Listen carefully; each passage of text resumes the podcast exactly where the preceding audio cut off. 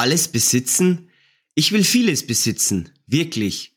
Aber was bringt es mir, alles zu besitzen, wenn ich es nicht mit meinen Freunden teilen kann?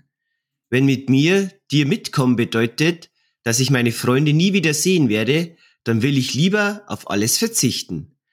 Und somit, meine Damen und Herren, ein herzliches Willkommen zu Schauen wir mal, dann sehen wir schon. Und ich darf damit sagen, schauen wir mal, wo es im Monat September so los war.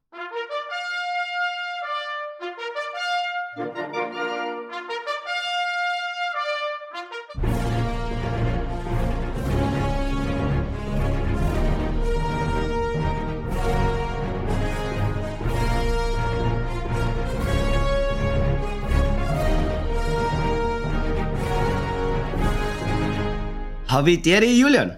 Hallo Simon. So, haben wir es auch wieder mal geschafft mit zwei, gell? Tatsächlich, ja. Die Odyssee ein Ende. Die Odyssee ein Ende, aber es geht halt noch um Odyssee. Stimmt. Tatsächlich. War, war, war, das jetzt, war das jetzt ungewollt tatsächlich? Möchtest du mich jetzt verarschen, dass das jetzt Nein, komplett... das, un das, das war absolut ungewollt. oh, wow. ah. Ah, der Banger. Äh, äh, bevor das ich jetzt vergesse, ich hab mir extra no, äh, Road in meine Notizen markiert. Zitat. Aber nicht, am, am, nicht. am Anfang, also schau, nicht am Anfang, schau am Anfang und nicht erst irgendwo in der Mitte oder am Ende. Ich glaube, ich hab Piece. mir, ich hab mir ein bisschen verhaspelt, weil ich glaube, ich weiß nicht mehr, wo sie genau gesagt haben, aber wenn mit dir mitkommen bedeutet, dass ich meine Freunde nie wiedersehen werde, dann will ich lieber auf alles verzichten, genau. Denke sowas, ja. Ja, ja. Aber Äh, was, One Piece. das ist richtig.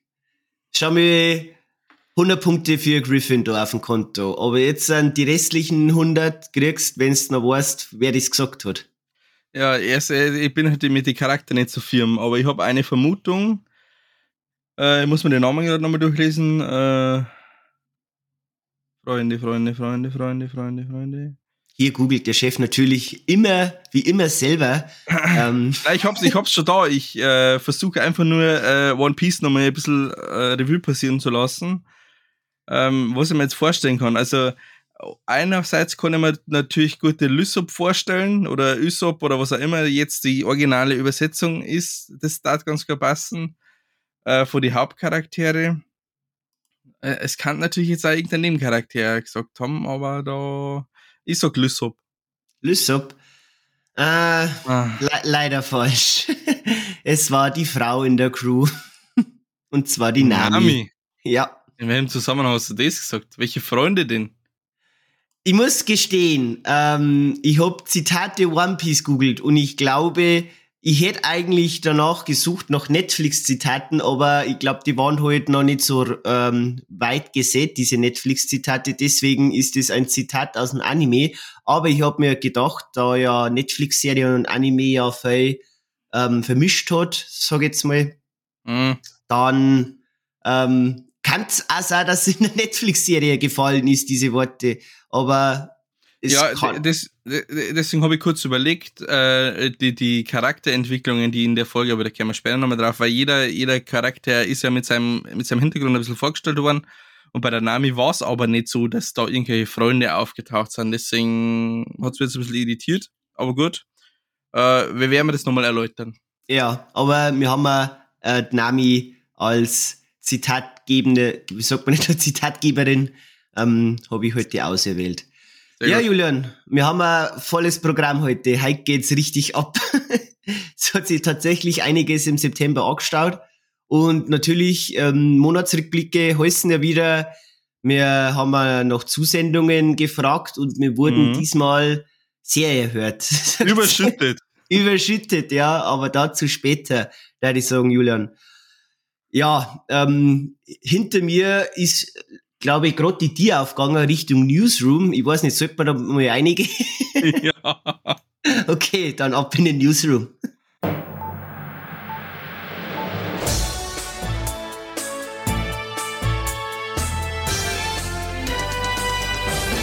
News aus Film und Serie. Ja, puh, staubig ist da wieder erinnert, leck mich am Arsch. Waren wir einen Monat nicht herin. ja, aber wir haben ja wieder im Newsroom, meine Damen und Herren.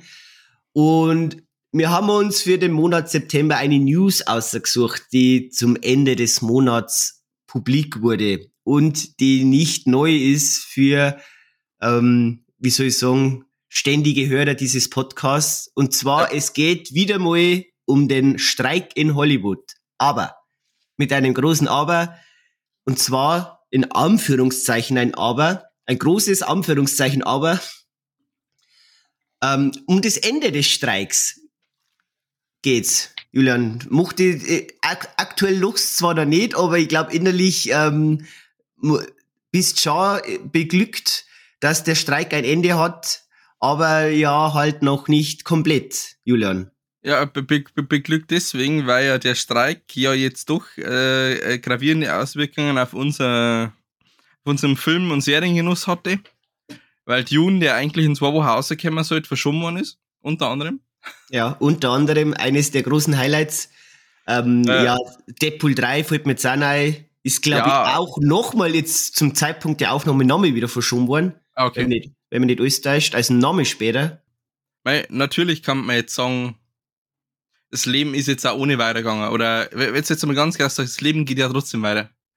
Da streiken jetzt Schauspieler, die und, natürlich auch und Arbeit Drehbuchautoren. Und, und Drehbuchautoren, Entschuldigung, die natürlich auch alle Arbeit machen. Aber das hat jetzt zum Beispiel, das hat jetzt einmal ganz krass gesagt, jetzt den Effekt, wie wenn jetzt zum Beispiel Pflegepersonal streiken darf. Wenn ja. Pflegepersonal streikt, haben wir ein Problem. Wenn da jetzt Drehbuchautoren und Schauspieler streiken, haben wir nicht wirklich ein Problem. Äh, wir haben ein Luxusproblem. Wir haben ein Luxusproblem. Und das ist, das ist bitter, das ist traurig, falls, den, äh, falls den, das jetzt wirklich einen depressiv macht, weil dann müsste man sich eigentlich um seine Lebensprioritäten ein bisschen Gedanken machen. Es ist schade, dass eben jetzt diese, dieser, dieser Luxus nicht weitergeht.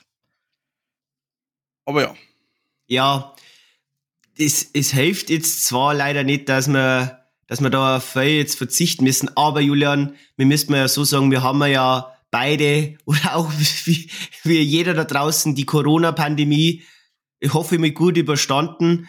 Ähm, und da ist ja auch einiges an Serien und Filme ausgefallen. Von dem her haben wir ja schon mal vor nicht allzu langer Zeit schon mal eine Zeit gehabt, wo wir vieles warten mussten.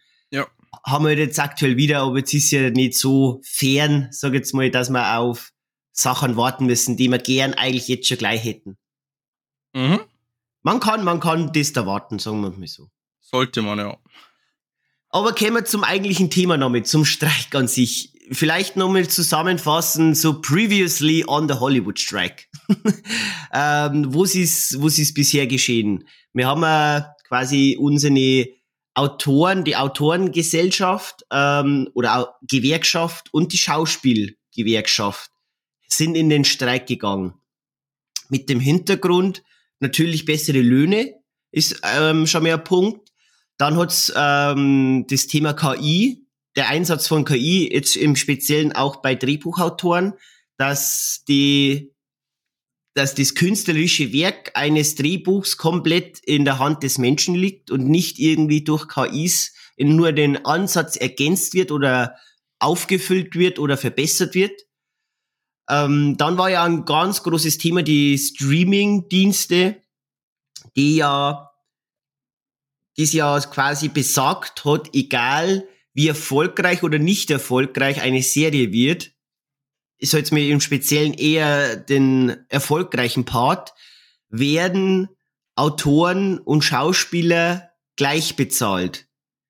Quasi, das ist ja nicht, das kann jetzt, wie jetzt, äh, angenommen Squid Game, fällt mir jetzt gerade ein, ist ja ein Riesenerfolg, was man vielleicht davor noch nicht erwarten konnte. Aber das hat keine Auswirkungen auf die Bezahlung der dementsprechenden Drehbuchautoren, Autorinnen und ähm, den Schauspielern und Schauspielerinnen. Deswegen jetzt so ganz, ganz grob zusammengefasst, sind die dann in den Streik gegangen, um für bessere Arbeitsverhältnisse und bessere Rechte zu kämpfen. Und am 27. September haben die Drehbuchautoren zu einer Einigung gekommen mit der Gewerkschaft. Gewerkschaft. Und ja, bevor das jetzt da langer Monolog wird, Julian, möchtest du da zu dem Thema Drehbuchautoren und Ende auch noch ein paar Worte verlieren? Ähm, nur also, äh, so ein kurzer Einwand. Ähm, ich meine, dieses ganze ChatGPT, Bart oder sowas, das ähm, nimmt schon immer mehr Einzug in das Ganze, äh, in, in, in unser Leben, in viele Arbeitsbereiche.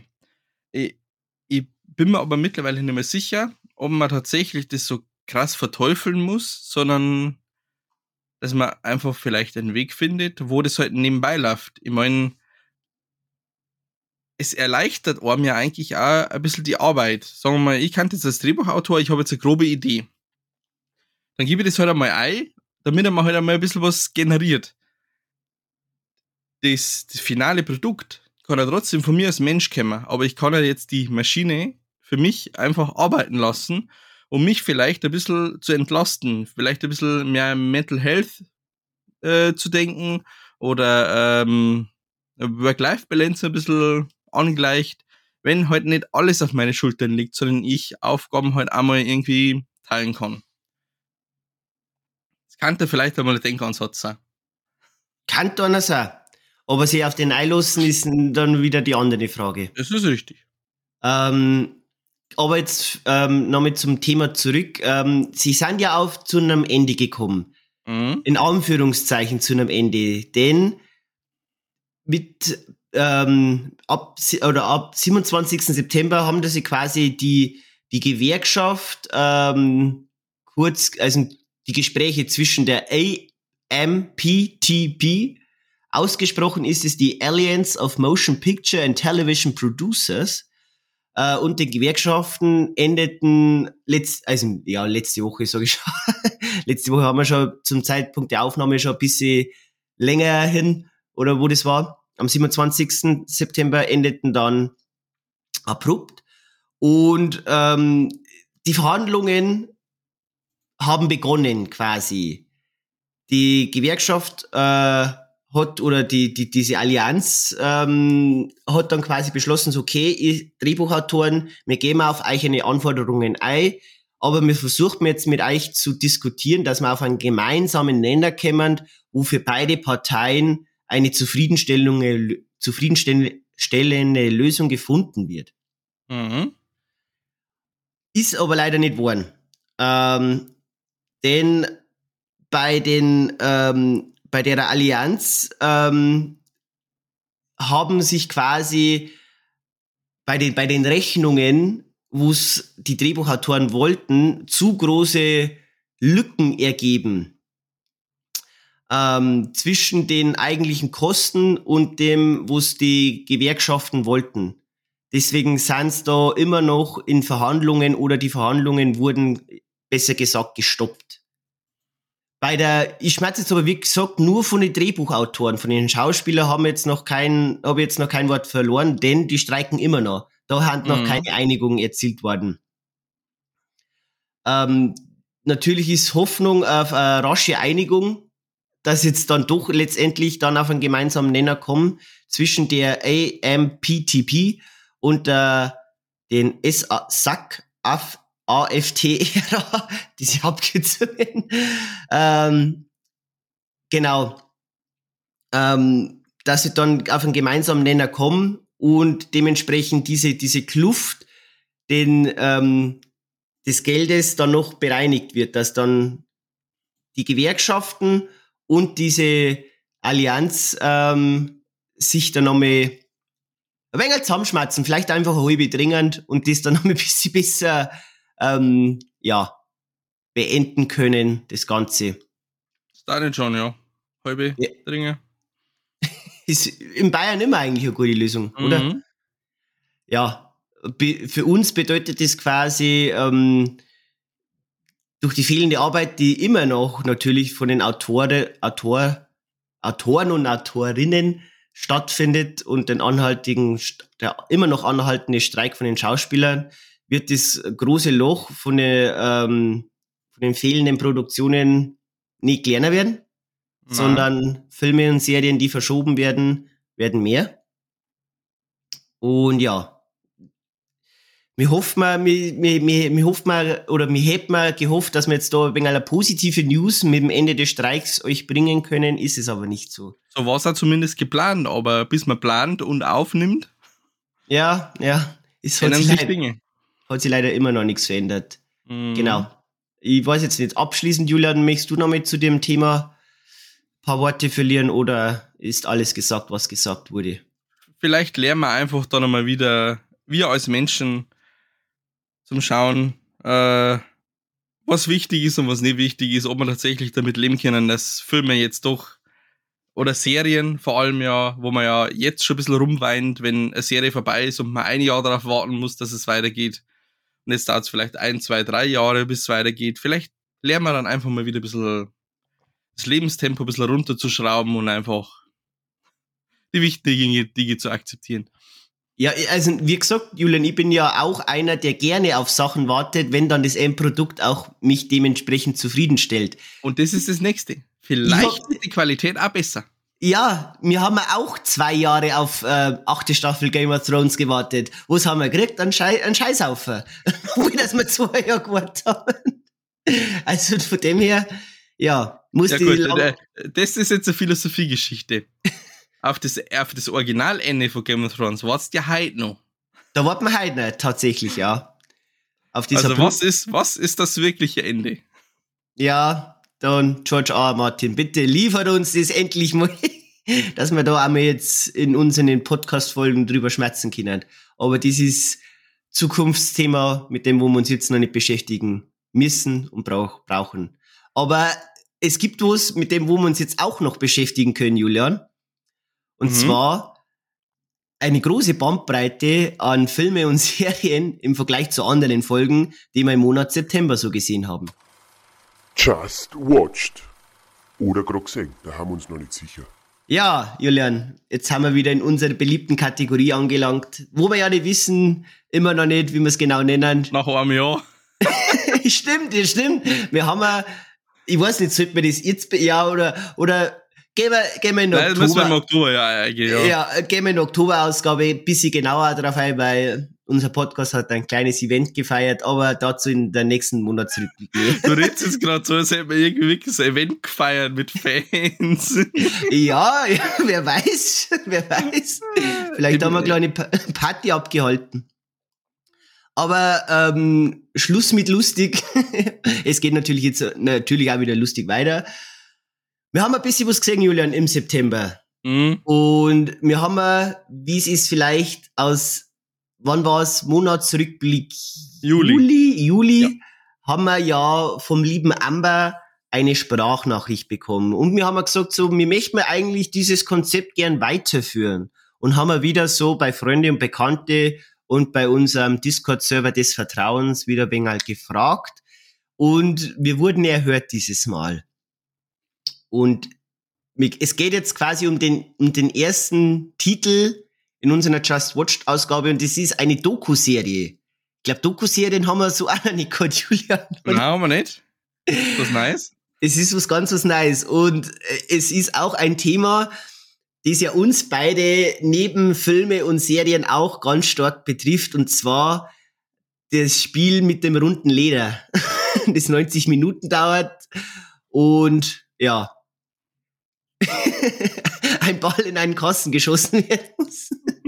Jedenfalls, es geht um All or Nothing. Das ist ja ein Doku-Format, das wir ja schon kennen und das ist nicht neu ist, denn es gibt ja schon mehrere All or Nothing Dokumentationen, nicht nur im Bereich Fußball, wie ich gelernt habe, auch zu anderen Sportarten, wo quasi eine Mannschaft ähm, ja, begleitet wird bei einem bestimmten Turnier, bei einem bestimmten Saisonverlauf und halt behind the scenes ein bisschen gezeigt wird, wie die Mannschaft dann quasi ähm, diese Zeit so miterlebt, wie die Ansprachen hinter den Kulissen sind, mit dem Trainerstaff und allem drum und dran.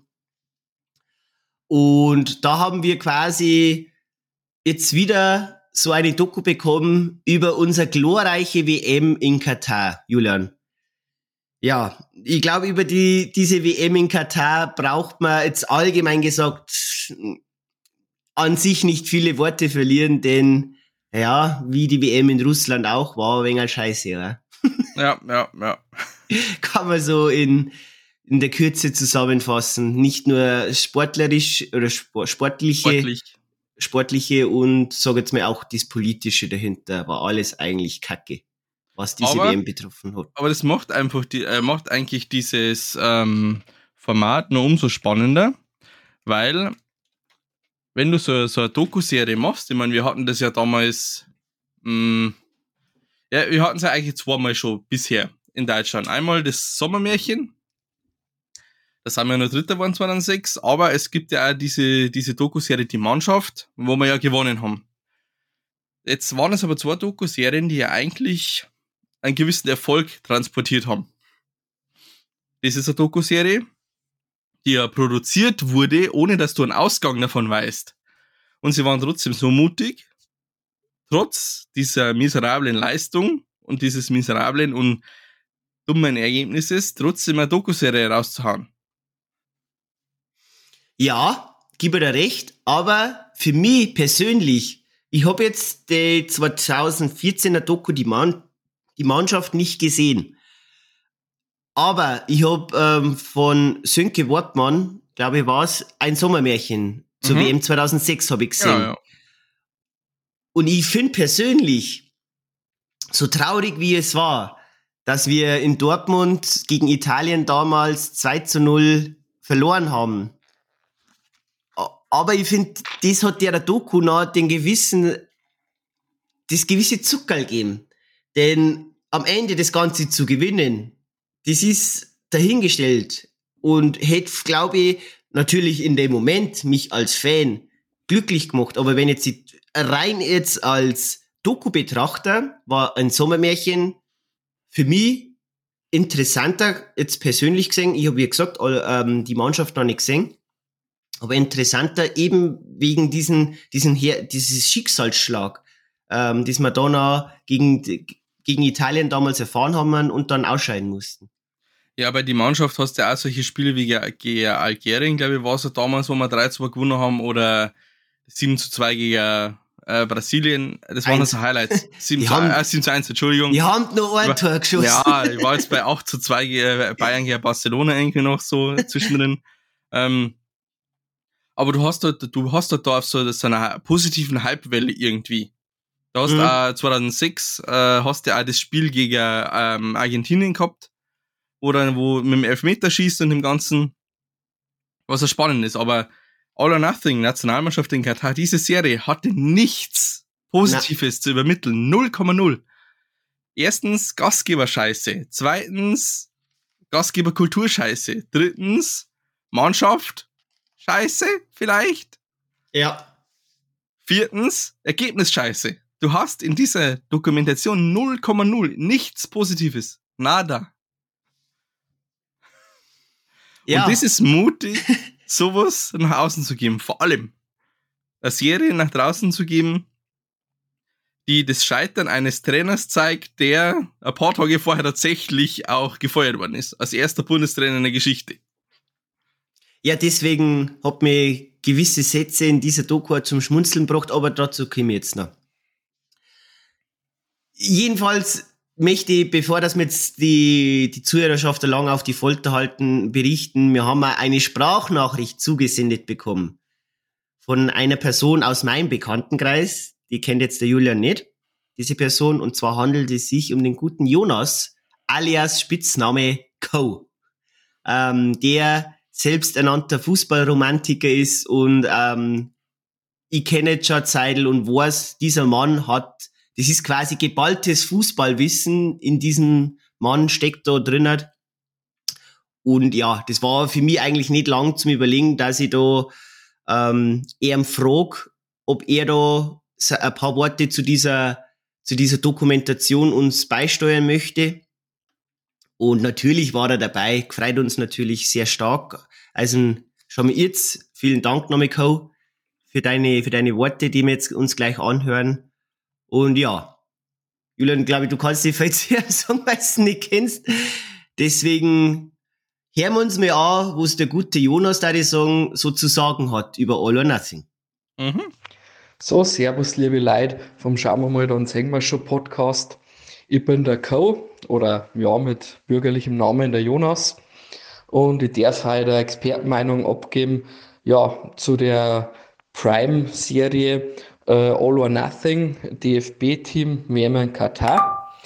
Und genau bevor ich jetzt gleich einsteige und sage, was mir jetzt gut gefallen hat oder nicht gut gefallen hat, ob ich eine Empfehlung abgeben kann, äh, möchte ich grundsätzlich schon wieder dazu sagen, dass ich schon ein großer Fan allgemein von der, ja, von dem Serienformat All or Nothing bin, ähm, das ich halt das erste Mal kennengelernt habe 2015 übers Football, American Football, haben sie da auf Amazon schon ähm, eine Serie ausgebracht über Football-Team und seitdem habe ich das immer verfolgt. Dann natürlich haben sie das ausgeweitet auch auf den König Fußball äh, hauptsächlich auf englische Mannschaften, genau, und so bin ich da dazugekommen. Ähm, genau zum Thema an sich. Ähm, ich habe das relativ gleich zeitnah nach Veröffentlichung angeschaut und hat man natürlich gedacht, ja super, gell, was möchtest du jetzt? Jetzt sind sie frühzeitig ausgeschieden. Ja, was, warum schauen wir jetzt das an? Ähm, ich denke mir bei sowas immer, äh, ich schaue es mir trotzdem gern an, egal wie weit man kommt, wie erfolgreich, nicht erfolgreich man ist. Ähm, weil meiner Meinung nach kommt man nie näher hinter die Kulissen vor einem Verein oder vor einer ja, Organisation, was man sagen muss, was der DFB ja ist. Ein Fußballverband, der ja, Mitgliederstärkste äh, auf der ganzen Welt ähm, wo es halt da auch der Staff hinterm Staff so sagt, macht, tut und das finde ich halt generell auch ähm, immer, immer wieder toll, das anzuschauen. Und von dem her bin ich da eigentlich schon von Haus aus ein kleiner Fanboy von sowas. Ähm, genau. Jetzt im Nachhinein habe ich mir gedacht, wenn ich es mir jetzt nochmal anschauen darf, ähm, hätte es aber auch noch seinen Reiz, weil jetzt halt haben wir ja den Übergang gehabt vom Hansi Flick, Arspät zum Rudi Völler, und jetzt zum Julian Nagelsmann. Und ich habe jetzt die Länderspiele jetzt gesehen nach dem Flick und äh, muss sagen, da ja, habe ich schon wieder ein neues Leben gesehen in der Mannschaft und äh, auch bei den ja, bei. Und das ist eigentlich ein super Start jetzt oder Neustart gewesen. Und wenn man jetzt das nochmal noch vergleicht ähm, und sich jetzt da nochmal diese All or Nothing Doku anschaut, dann sieht man ganz klar, ähm, dass das unter dem Flick einfach nicht so war. Und mei, da kann man jetzt auch davon halten, was man mag. Ich war jetzt nie ein großer Flick-Fan, auch in dem Trippeljahr hat man da schon kritisiert gehabt. Und ja, ich finde, das sieht man einfach gut einen Unterschied, was sich jetzt da auf die kurze Zeit ein wenig, ein wenig geändert hat. Und von dem her ist das für mich ähm, ja schon eine Empfehlung, auch einfach mal anzuschauen. Ähm, wer jetzt halt so ähm, ja, das noch nie auf die Art erlebt hat, weil da ist All or Nothing schon echt empfehlenswert. Natürlich äh, sagt man jetzt da nicht die intimsten Einblicke, das jetzt schon mal gleich vorweg. Ähm, aber es sind trotzdem einfach ja, Szenen, wo Spieler so sind, ja, wie wenn es ja, normal mit einem Kumpel schmerzen, sage ich mal. Und das ist in der heutigen Welt selten, weil man kommt meiner Meinung nach nie mehr die, die Topstars so nah wie bei solchen Dokus. Ähm, ja, weil in der heutigen Medienlandschaft, glaube ich, alles aufgegriffen wird. Die passen natürlich brutalst auf, haben alles Medienprofis und genau von dem her kann ich schon sagen, ähm, ja, klare Empfehlung, einfach mal eine zum Ziehen. Es sind ja nur vier Folgen, also es ist jetzt da nicht so viel Zeit vergeudet, wenn es einem wirklich jetzt nicht gefällt. Genau, von dem her für mich schon ein klares Ja zum Anschauen. So, okay. Ja, ja, danke, Co für deine Worte nochmal. Na, sehr ähm, interessant. Ja. Interessant und vor allem auch, äh, wie sagt man denn, die ganze Zeit habe ich das Wort im Kopf gehabt. Jetzt wurde, wo die, die Sprache weiß, weiß ich nicht mehr. Jetzt, äh, jetzt, äh, jetzt fällt ihm wieder nichts mehr ein an Julian Haupt. Professionell, na, äh, äh, sehr, ja. bin, bin positiv überrascht. Nicht überrascht, ich bin es ist voll der Experte gewesen jetzt. Also, ja, ja, deswegen, ich, ich, hol, zusammenfassen können. Ich, ich weiß schon, wenn ich kontaktieren muss zu gewissen Themen, tue ich da nicht oben. ja. ja ist, ähm, er hat alles gesagt, was man, was man eigentlich dazu sagen muss. Ich möchte, ich, viel hinzufügen kann ich da nicht mehr. Ich stimme da auch an Co. in vielen ähm, Sachen zu.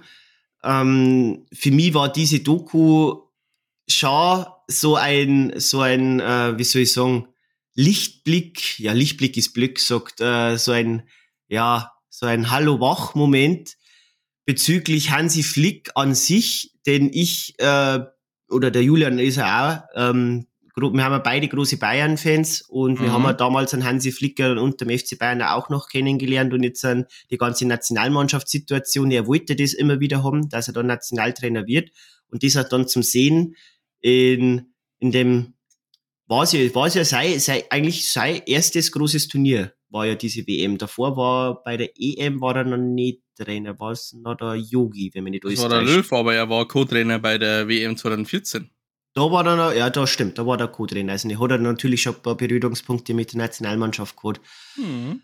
Was mir aufgefallen ist, ich bin ja einer, ich gebe ja Dokumentationen in der Regel keine Bewertung. Ich hab mir das irgendwann mal angefangen, weil, weil ich Dokumentationen nicht, ist jetzt mal in mein Bewertungsraster oder Bewertungsschema so einfällt wie jetzt ähm, fiktive Filme oder Serien. Bei Dokumentationen natürlich kann ähm, Regisseure, Produzenten, Autoren können auch Dokumentationen steuern, inwie inwiefern das Szenen zeigen oder Szenen weglassen. Stimmt. Mir hat die Dokumentation an sich, das, das Gebilde, vier Folgen, ist, ähm, da jetzt mal so sagen, snackable, wenn wir es ja eh immer so gern bezeichnen. Und von dem her, wie es auch schon der Coke gesagt hat, kann man das gut wegbingen, auf einen, auf einen Schnäuz, wie man in Bayern so schön sagt. Ähm, ja, meine Erkenntnisse waren eigentlich deswegen da, wo es mal, oder meine Befürchtungen, wo ich davor schon gehabt haben, dass ich nicht erkannt habe, nach, auch nach vier Folgen, dass ein Großteil unserer deutschen äh, Nationalspieler irgendwie Bock hatte, ist mir so gekommen, für die Nationalmannschaft, äh, dass er Ehre ist, für Deutschland, das Land Deutschland zu vertreten und bei einer WM zu spielen.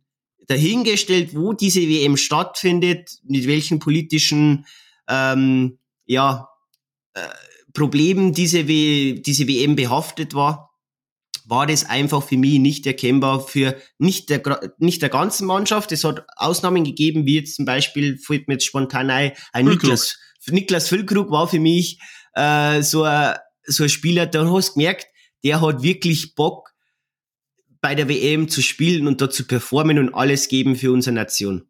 Ja, das hat auch diese, diese, Szene, diese eine Szene nochmal unterstrichen, wo er dann diese Ansprache da gehalten hat. Ich glaube, Vor- vor jede vierte Folge oder sowas vom Vor dem Costa Spanienspiel. Nein, Ah, nein, das war Spanienspiel. vor dem Spanienspiel hat er nochmal so in der Kabine eine schöne Ansprache gehalten. Ja, und Ähm, genau was- das ist, und genau das ist das, äh, was äh, der Co ja auch schon angesprochen hat in seiner Sprachnachricht. Ähm, das, den Unterschied merkt man jetzt schon. Ich habe Ja. hab mir versucht, auch im Vorhinein ein bisschen Gedanken zu machen, habe da einen, einen etwas längeren Text zu dieser ganzen äh, Situation geschrieben gehabt. Ähm, wie du schon gesagt hast, keiner der Spieler, für die Spieler war das eine Selbstverständlichkeit. Ich bin in einem guten deutschen Verein oder ich bin in einem guten europäischen Verein. Das heißt, automatisch, ich spiele bei der Nationalmannschaft. Ich bin da mit dabei, ist es egal. Und genau diese Denkweise, die hat der neue Trainer, der neue Bundestrainer jetzt umgeschmissen. Der denkt nämlich jetzt einfach nur an, du lieferst, du spielst, du lieferst nicht, du spielst nicht. Find das ich aber auch erklärt er gut. Ja. Genau, Ja. und das ist das, was sie anfangs ja gesagt haben, äh, Nagelsmann, äh, da nimmt er ja nur die Bayern-Spieler mit und was ist mit den Bayern-Spielern, die, mit denen sie nicht verstanden hat? Ja, wer sagt denn, dass er alle Bayern-Spieler mitnimmt? Wer sagt, dass er Dortmund-Spieler mitnimmt? Der hat in seiner ersten Kadernominierung meiner Meinung nach alles richtig gemacht, indem er sagt, ein Can performt momentan nicht, der steht genug unter Druck, also lass ihn daheim. Ein Schlotterbeck performt momentan in der Liga auch nicht, lass ihn daheim. Kurioserweise, Dafür einen nehme ich einen, nach, einen Chris Führig von Stuttgart mit. Richtig, weil er performt. Kurioserweise, einen Tag später nach der Nominierung, Schlotterbeck geht durch die Decke natürlich wieder. Aber das ist genau das, was eigentlich jetzt gefehlt hat, was man sich irgendwie so nach Jogi Löw erwartet hat. Da nimmt man jetzt den historischen Sextupeltrainer vom FC Bayern, der wird uns schon wieder irgendwie in die Ding, in die, in die Bahn reißen, weil hat er ja bei Bayern schließlich auch geschafft. Ähm, man hat aber irgendwie ein bisschen vergessen, dass dieses Never Change a Running System, was der Yogi Löw irgendwann einmal gehabt hat, der Flick genauso gemacht hat eigentlich. Ja. Und erst der Nagelsmann sagt halt jetzt, der macht das gut, also nimm ihn mit. Genau. Schau, und schau dir doch einen Füllkrug jetzt an. Schau dann Behrens an. Die sind alle alt. Oder schau dann Hummels an. Die In Anführungszeichen alt. für Fußballer alt. alt. alt für Fußballer. ja. Schau dir Müller an. Aber das sind halt einfach Charaktere, die brauchst du, weil sie halt Erfahrung haben, Bock haben und halt einfach das Level an Mentalität, an Spielwitz, an Verständnis einbringen, was halt so eine Mannschaft einfach braucht. Damit wir eben wieder dahin kommen, an diesen Markennamen, der 2014 geschaffen worden ist und dann recht zügig hier wieder aufge, äh, aufgegeben worden ist, weil er eigentlich peinlich ist, so dies, die Mannschaft. Ja. Alle, alle anderen Nationen haben so coole Namen. Äh, Ding, äh, Zockeroos zum Beispiel der Australier, ähm, dann Le Bleus. Le Bleus, Franzosen, genau. Ähm, ja, eigentlich Franzosen Equipe Tricolore, oder? Ist er eher, oder, ich weiß, oder Le Bleus. Squadra Azzurra, die Italiener. Hm.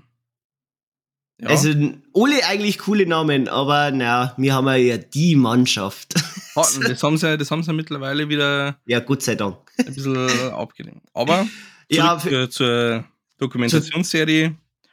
Auf jeden Fall empfehlenswert anzuschauen, wenn man einfach mal, wie er schon gesagt hat, den Blick hinter die Kulissen haben möchte. Genau, auch dieses Thema mit dieser One Love Bände, das ja auch groß in den Medien war, vor dem ersten Spiel, mit Zeichensätzen für eben politische Statements, die ja das Land Katar vertritt. War für Ähm, mich im Übrigen die schwächste Folge.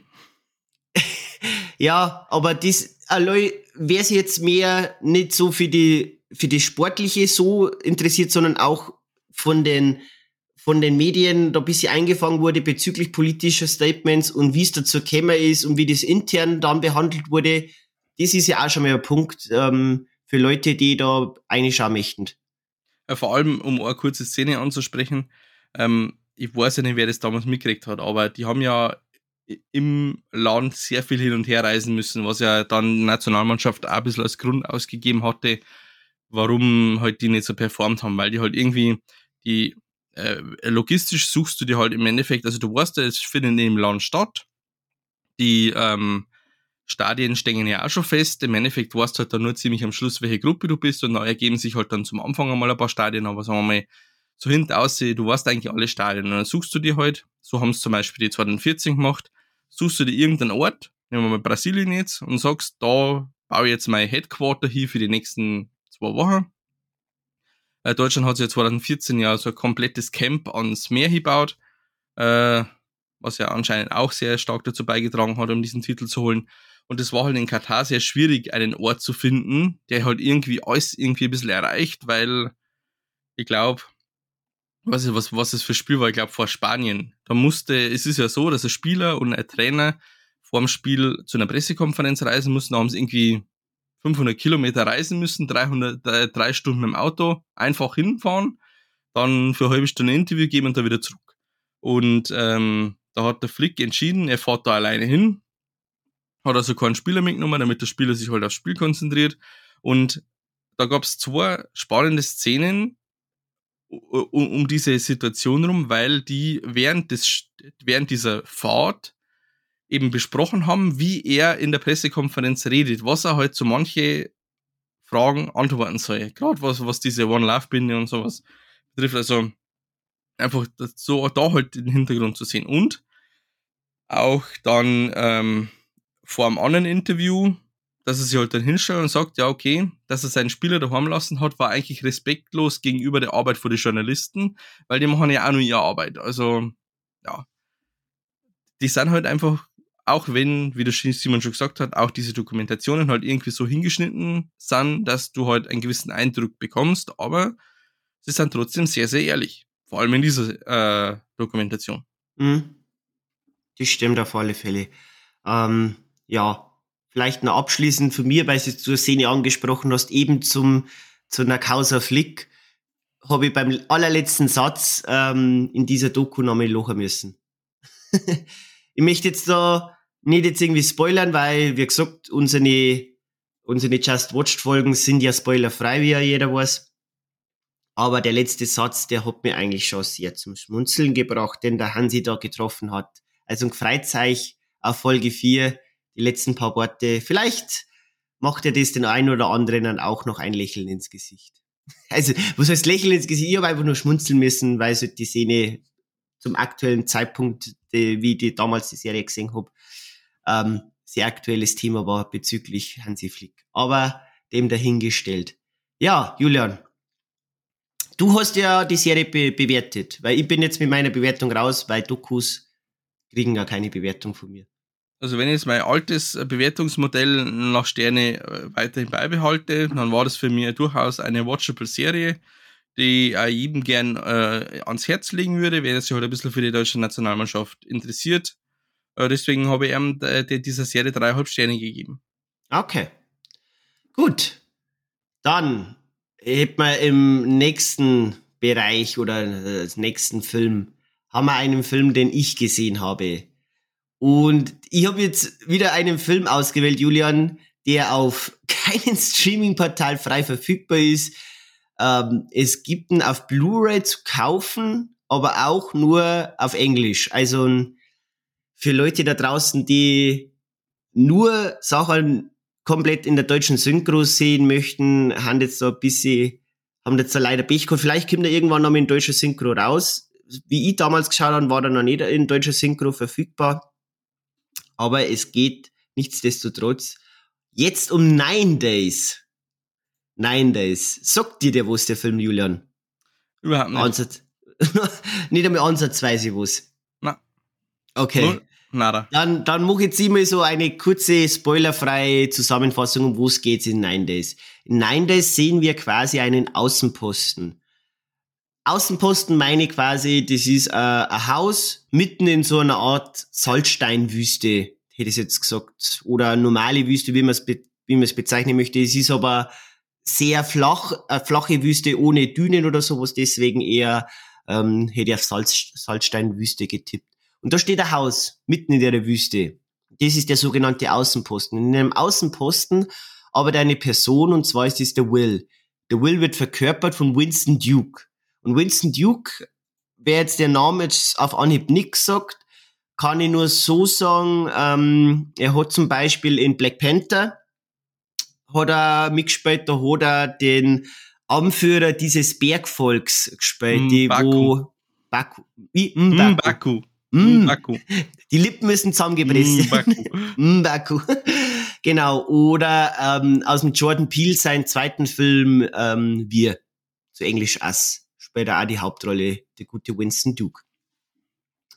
Und der beobachtet eine große Wand voller, hätte jetzt gesagt, 20 Zoll Fernseher, so Röhrenfernseher.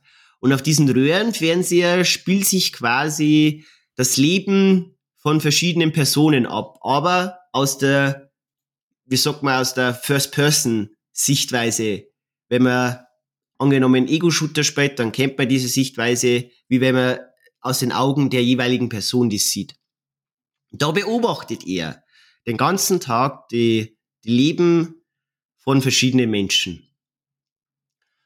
Und plötzlich ist ein Schicksalsschlag, denn einer dieser Menschen, die in dem Fernseher zu sehen sind, stirbt bei einem Unfall. Und dies bringt den guten Will dazu, eine neue Person auszuwählen, die die unglaubliche Chance hat, leben zu dürfen. Und dann beginnt ein Prozess. Ein Prozess, der mehrere, ja, wie soll ich sagen, ähm, oder, ja, Personen beinhaltet, die seine Chance wahrhaben oder die quasi die Chance haben möchten, leben zu dürfen. dieser ganze Prozess äh, da, dauert wenn man am Ende angekommen ist und ausgewählt wird, dauert genau neun Tage. Und deswegen die titelgebenden Nine Days. ähm, genau, und es beginnen halt dann verschiedene, es sind so Interviewverfahren. Meistens werden so Art psychologische Interviews ähm, mit den einzelnen Personen durchgeführt und auch ganz viele Studien, die die Personen, ähm, wie soll ich sagen, durch Beobachten der Fernsehpersonen in Anführungszeichen, wo es einer in den verschiedenen Leben auffällt, im positiven und auch im negativen Sinne. Und nach den neun Tagen darf dann der Will entscheiden, wer hat das Privileg, leben zu dürfen, erreicht. Genau, das ist jetzt jetzt mir so in der Kürze zusammengefasst, um was das in dem Film geht. So, und jetzt käme ich zu, mein, zu meinem ja, Bewertung, Fazit, Eindruck zu diesem Film. Also ich kann schon mal vorweg sagen, bitte an alle da draußen, das ist jetzt ein großes Bitte, wenn ihr irgendwie diese Chance habt, schaut euch diesen Film an. Ich habe diesen Film von einem, ja, Discord-User ist mir der äh, ein bisschen ins Auge gekommen, der diesen Film auch total abgefeiert hat und die vollen 5 von 5 Sternen diesem Film gegeben hat. Deswegen war ich da ein wenig neugierig, weil ich oft mit seiner Meinung sehr d'accord gehe. Ähm, deswegen hat mir das auch neugierig gemacht, das Ganze, und ich wurde nicht enttäuscht. Denn äh, dieser Film, meiner Meinung nach, bewegt einen viele Dinge und Perspektiven über das Leben an sich ein bisschen zum Überdenken. Der ganze Prozess, warum haben wir mir da? Was macht ein Lebens, Leben lebenswert? Wie gehen wir mit unseren Mitmenschen um? Wie sollte man mit unseren Mitmenschen umgehen? Das behandelt, die, diese ganzen Themen behandelt der Film. Und jetzt, ohne Scheiß, äh, Leute, durch das Erzählen bin ich wieder in den Film zurückgeholt und krieg keine Haut. das ist, weil ich einfach, dieser Film mich so bewegt hat. Ähm, was gibt's zu den Charakteren zu sagen? Winston Duke als Will ist absolut fantastisch. Ähm, schauspielerisch persönlich, für mich habe ich schon lange nicht mehr sowas Authentisches gesehen, wie der Winston Duke das in diesem Film verkörpert hat. Dann hätte man noch dabei ähm, eine Sassy Beats, die man eventuell aus Deadpool 2 kennt, die ja die Frau spielt mit dem Glück die Superkraft. Oder aus einem Joker, der ja diese Liebschaft eines Joaquin Phoenix spielt. Ist übrigens äh, Deutsche. Kurze Info. Wer es nicht gewusst hat, Sassy Beats ist eine Deutsche. German American Actress, tatsächlich, ja. genau. Und ähm, vielleicht kurz vorweg, ähm, Sassy Beats ist auch eine Kandidatin, die ähm, auf das Privileg, leben zu dürfen, hinarbeitet und die, also ihr Charakter, Charakter, Charakter im Film heißt Emma und sie ist der, oder sie ist, Black sagt, ist die Person Mensch, ähm, von denen, ich habe mal meine Notizen aufgeschrieben, von denen wir in unserer Welt leider viel zu wenig haben. Was das genau bedeutet, an die Leute, die den Film singen, vielleicht wetten oder vielleicht denken sie das Gleiche über Ceci Beats. Also meiner Meinung nach bräuchten wir auf unserem schönen Planeten mehr Menschen wie Ceci Beats ihrer Charakter. Dann gibt's noch ähm, den Konterpart, haben wir notiert, zu einer Sassy Beats. Und zwar ist das der Bill Skarsgård. Den man vielleicht aus äh, den S-Teilen kennt, denn da verkörpert er den guten Pennywise. Und der Bill Skarsgård ist quasi so das komplette Gegenteil, was Sassy Beats verkörpert. Denn der Bill Skarsgård ist äh, verkörpert ein Mann, ähm, der Dinge komplett gegenteilig sieht, wie jetzt Emma von der Sassy Beats, wie gesagt, gespielt. Denn ähm, für, für Bill Skarsgård ist, was für Sassy Beats, was, was für Sassy Beats alles schöner ist und ähm, ja, Menschens- oder lebenswerter macht, ist der Bill Skarsgård sagt, ist ein wenig, ich darf jetzt nicht sagen pessimistischer, aber halt reflektierter, sozusagen. Und das ist natürlich jetzt schön, dieses, diese, diese Waage zwischen diesen beiden zu sehen. Natürlich gibt's da noch viele andere Charaktere, aber ich möchte jetzt da nicht diesen Raum sprengen, ähm, die da auch noch alle verschiedene Werte verkörpern, aber weil man halt die zwei Schauspieler ähm, am mehreren kennt, hätte jetzt die ein bisschen Fokus gehabt. Ähm, Szenenbild ist in dem Film eigentlich sehr minimalistisch gehalten. Ähm, wir haben da, wir beschränken uns auf das Haus von Will im Speziellen. Die Wüste an sich ist äh, ein Punkt in, in diesem Film und halt ein Schrottplatz, aber zu dem möchte ich jetzt nicht mehr sagen. Dann haben wir noch äh, musiktechnisch, ähm, hat diesen Film der Antonio Pinto komponiert Und meiner Meinung nach trifft er atemberaubend äh, den Vibe äh, dieses Prozesses genau auf den Punkt. Ähm, der untermalt es quasi musikalisch, wo es die Gefühlswelt ähm, der Zuschauer quasi gerade fühlen sollte und durch seine musikalischen Akzente gibt es einfach noch viel mehr Leben in das Ganze mit ein. Ähm, was gibt's noch zum Sagen? Ähm, ja, wie gesagt, schauspielerisch habe ich eigentlich wirklich nichts Negatives gesehen auf dem gesamten Cast. Ähm, ich habe aber trotzdem einen mini, mini, mini kleinen Kritikpunkt an diesem Film. Und zwar haben wir einen Charakter, der Kaio heißt und der von Benedict Wong gespielt wird der man vielleicht, es ist, man merkt es vielleicht, es ist ein bisschen ein Marvel-lastiger Cast, den man vielleicht aus den Doctor Strange-Filmen kennt, wo er gleichnamigen Wong verkörpert, der ja später auch noch Sorcerer Supreme wird. Ähm, genau. Und dem sein Charakter, den habe ich interessant gefunden, ist jetzt vielleicht der Kritikpunkt, ja, speziell jetzt für mich bedacht, aber den habe ich eigentlich zu interessant gefunden, dass mir zu wenig von diesem Charakter gezeigt worden ist. Und das habe ich ein bisschen schade gefunden. Denn ich wollte noch gern, wenn man den Film gesehen hat, ein bisschen mehr von seiner Weise, warum dass er mit dem Will so befreundet ist, oder von seiner Arbeitsweise noch ein bisschen mehr erfahren. Denn es wird zwar nie ausgesprochen, aber es wird aber noch gefragt, ob der Will quasi der Gott ist. Und ich möchte jetzt noch nicht drauf, näher drauf eingehen, aber wie gesagt, schaut's gleich an, schaut's gleich an. Der, bevor das jetzt noch weiter irgendwo sag, begebe ich mir in gefährliches Territorium und das möchte ich meiden, deswegen schaut es euch an, ob es vielleicht an euch so geht mit dem Kaio, der halt ein bisschen mehr ausgeleuchtet werden hätte können. Genau. Aber im Großen und Ganzen absolute Sehempfehlung. Schaut's euch, wenn es geht, diesen Film an. Er wird das ganze Denkweise, wie ich zu Beginn schon gesagt hat, auf Leben und Menschenswerte und allgemeine Punkte ähm, erleuchten, verzaubern. Ähm, und deswegen bekommt dieser Film von mir viereinhalb Sterne. Wie gesagt, ganz, ganz minimale Abzüge eben persönlicherweise mit dem Charakter Kaio. Aber trotzdem absolut, absolute Sehempfehlung von meiner Seite her.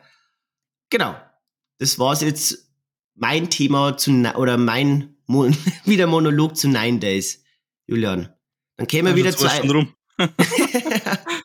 dann darf ich sagen, kämen wir wieder zu einem Werk, das wir beide gesehen haben. Ja. Und zwar, es gibt ein Film, ähm, aus dem Film, glaube ich, Julian, wirst du nicht schlau, oder?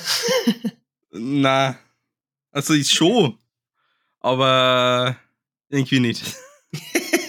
der Film, der Film, glaube ich, hat die lang beschäftigt. Ja, der beschäftigt mich heute noch. Der beschäftigt, ja, das ist aber ein gutes Zeichen. Der, also beschäftigt, der, beschäftigt mich, der, der, beschäftigt mich ständig.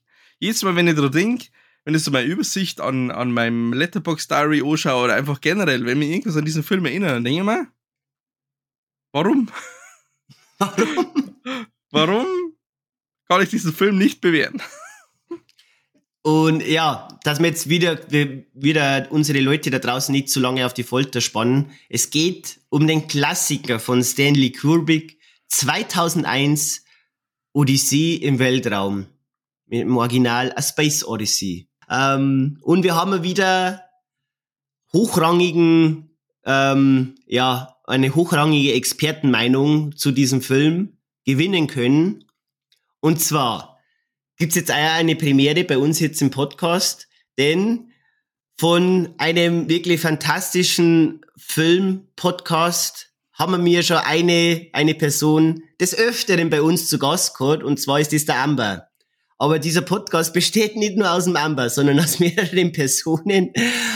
Und ich sage jetzt mal so, ja, federführend für diesen Podcast ist der gute JK. Und der JK hat uns quasi heute auch äh, eine Sprachnachricht geschickt, weil er großer Fan, wie ich das so ausgekehrt hab, von 2001 Odyssee im Weltraum ist. Und ja, genau, deswegen da ich jetzt mal sagen, hören wir uns mal kurz an, was der gute JK alles zu 2001 zu sagen hat. Ja, äh, Servus, würde man in eurem Podcast hier natürlich sagen. Wobei, das äh, krieg auch noch ich als Franke hin. Ähm, ja, vielen Dank für die Einladung. Äh, hier ist äh, JK vom Überbelichtet Podcast und ich wurde hier eingeladen von, von Hause netterweise, ähm, ein paar Worte zu äh, 2001 zu sagen. Da freue ich mich sehr. Ähm, denn ich habe tatsächlich den Film vor einigen Wochen das zweite Mal gesehen. Ähm, und das Besondere war, bei diesem zweiten Mal war ich im Kino und durfte mir eine 70 Millimeter Vorstellung des unrestaurierten Originals anschauen. Und diese Vorstellung war eine, die sich so in mein Gehirn eingebrannt hat, schon während dem Film, aber auch danach, wie ich dann drüber nachgedacht habe. Und das hat natürlich auch einiges mit der Atmosphäre und dem Event an sich zu tun, aber in erster Linie ist es einfach der Film an sich, der für mich beim zweiten Mal schauen noch deutlich besser funktioniert hat als beim ersten Mal und ich habe ihn beim ersten Mal schon geliebt. Und mir ist auch klar, dass ich da jetzt nichts unbedingt Neues erzähle. Natürlich, 2001 ist ein Film, über den auch schon sehr viel gesagt wurde. Aber um das Ganze einfach mal so zusammenzufassen, was bedeutet dieser Film für mich? Er bedeutet die absolute Intelligenz von Stanley Kubrick auf der Leinwand zusammengefasst, in wenigen Bildern so viel zu erzählen, alleine schon am Anfang die ganze Geschichte mit den Affen und dann geht's weiter. Äh, mein absoluter Lieblingsteil wäre tatsächlich dann doch der, der noch am ja klassischsten und geerdetsten inszeniert ist, der Mittelteil, wo es dann eben um die Weltraummission geht, also der Teil mit den Affen davor und auch der Teil am Ende, wo es dann wirklich richtig abgeht. Das sind auch beides ja Teile des Films, die ich sehr gerne mag, aber der Mittelteil hat für mich sowohl von der Musik die, die ich absolut liebe, den, den Donauwalzer von Strauss zum Beispiel, der da natürlich die ganze Zeit benutzt wird, aber auch eben vor allem von den Bildern. Die absoluten Highlights des Films, wunderschöne Bildkompositionen, wunderschöne Farben und schlussendlich natürlich die Weltraumästhetik generell, die Kubrick super einfängt und natürlich auch richtig gut verwendet. Das ist einfach eine Ästhetik, die es nur in solchen Science-Fiction-Filmen geben kann, die du eben ja, die, die überirdisch sind, die du nicht auf der Erde so haben kannst und mit, mit den Mitteln, die er dort dann hat, auch ein Film, der so gut wie gar nicht gealtert ist, der heute genauso funktioniert wie damals. Das kann man rausbringen. Der Film verliert nicht an, an Glaubwürdigkeit. Es gibt andere, ja, aktuellere Science-Fiction-Filme, die deutlich, deutlich schlechter aussehen. Und das ist einfach was, was man diesem Film zugutehalten muss. Diese, diese Zeit, der übersteht und ähm, ich will das Wort zeitlos nicht in den Mund nehmen. Ich mag das nicht so, weil jeder Film ist natürlich auch im Zeitgeist entstanden. Aber zu sagen, dass der Film damals wie heute funktioniert, ist eine Aussage, die ich so tätigen möchte und, und äh, unterschreibe. Und dann gibt es dann noch die eine Sache, die ich dem Film absolut zugute halten muss. Und zwar ist es das Ende oder besser gesagt die Tatsache, dass jeder für sich selbst entscheiden kann, wie dieses Ende interpretiert wird. Und dieses Ende hat für mich auch etwas von, von einem ja, klassischen Musikstück. Wir wissen ja auch alle, dass Kubrick ein, ja, ein großer Liebhaber der klassischen Musik ist und er bindet diese oft in seine Filme ein, sei es jetzt eben bei A Clockwork Orange, äh, die neunte Sinfonie oder ähm, eben jetzt bei 2001 den Donauwalzer äh, oder auch bei, bei Barry Lyndon ähm, oder bei Ice White Shut sind ja überall wichtige klassische Stücke mit eingebunden. Und bei der klassischen Musik ist es ja auch so, der äh, Künstler oder das Musikstück an sich gibt Vorgaben vor, die man dann selbst interpretieren kann. Und die haben natürlich schon alle einen ähnlichen Ton. Das heißt, eine, es ist schon erkennbar, was eine traurige Melodie ist, was eine energische Melodie ist. Aber wie man genau das interpretiert ähm, ist dann immer dem, dem, den Zuhörern überlassen. Und äh, genauso ist das für mich bei 2001. Kubrick äh, schafft Anreize und gibt ein paar Sachen vor.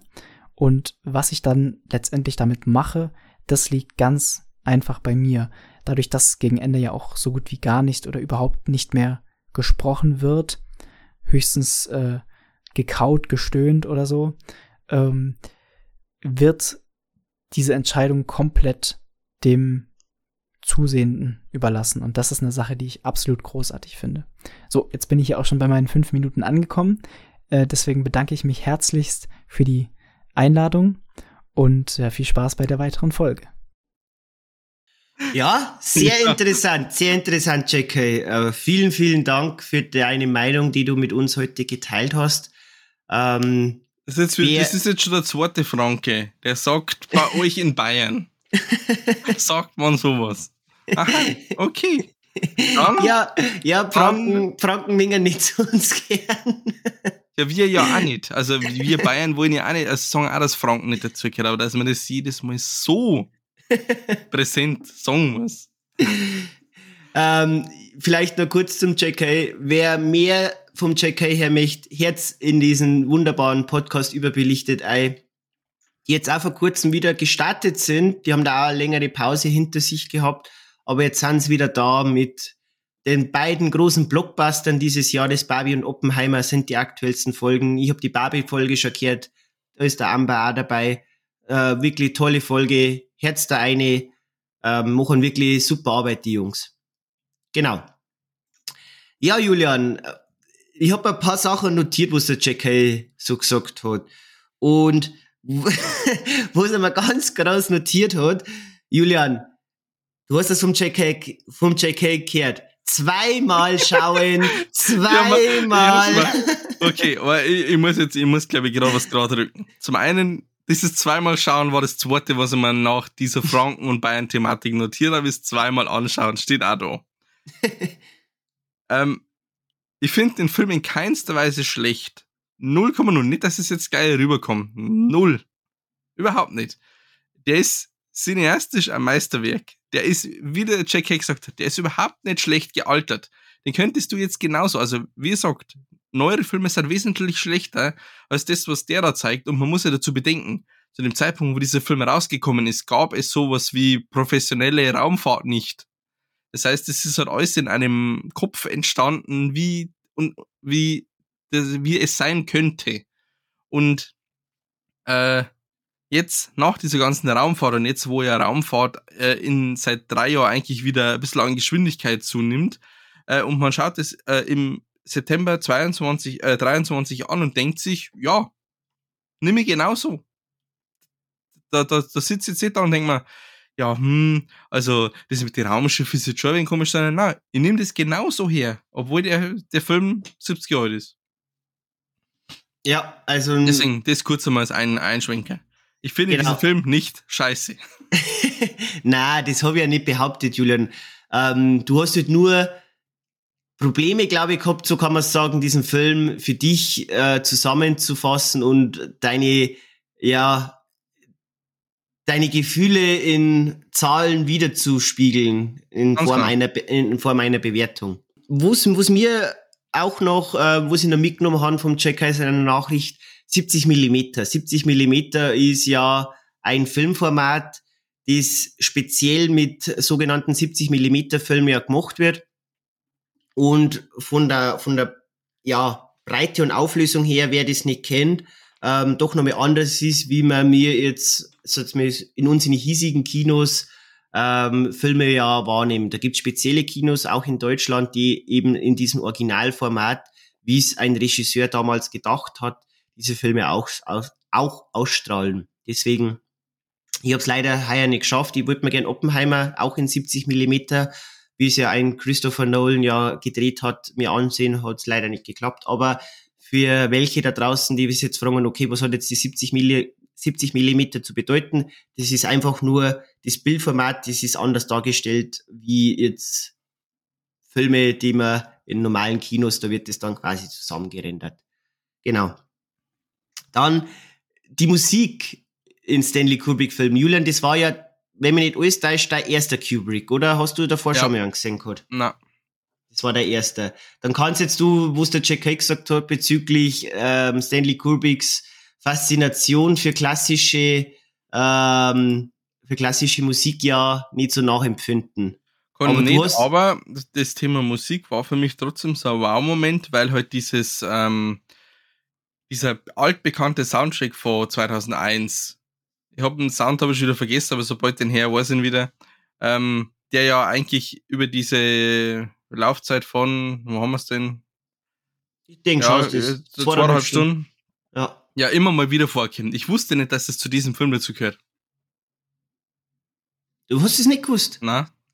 Ja, weil ich, war- ich war ja erstaunt, wie das darf, äh, zu Beginn des Films ist der, wie das, wie es der J.K. angesprochen hat, der, Donau, der Donauwalzer. So. Ja.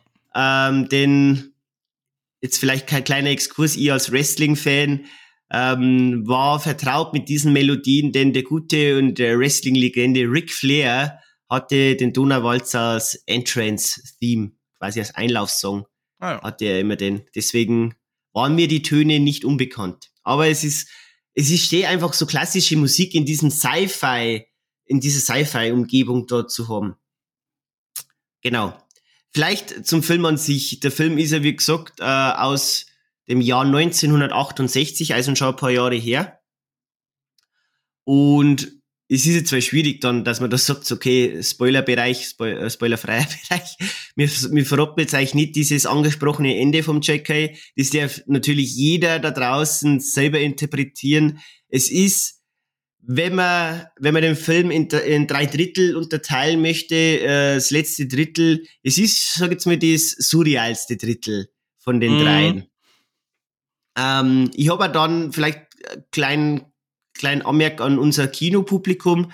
Ich, ich, ich konnte ja zu Beginn des Films, wenn wir eben noch bei dieser ganzen Affenthematik sind, äh, viele Gelächter im Kino feststellen. Also die haben das, das ganze Affenszenario ein bisschen, ja, weiß jetzt nicht, natürlich jeder kann äh, ähm, lustige Sachen interpretieren, wie er möchte, aber weiß jetzt nicht, ob man jetzt da dann so lachen muss, ist seitdem dem dahingestellt. Aber das habe ich halt dann ein bisschen von unserem Kinoerlebnis ein bisschen, das ist mir aufgefallen, das habe ich mir auch noch notiert gehabt. Ein bisschen komisch gefunden, aber naja.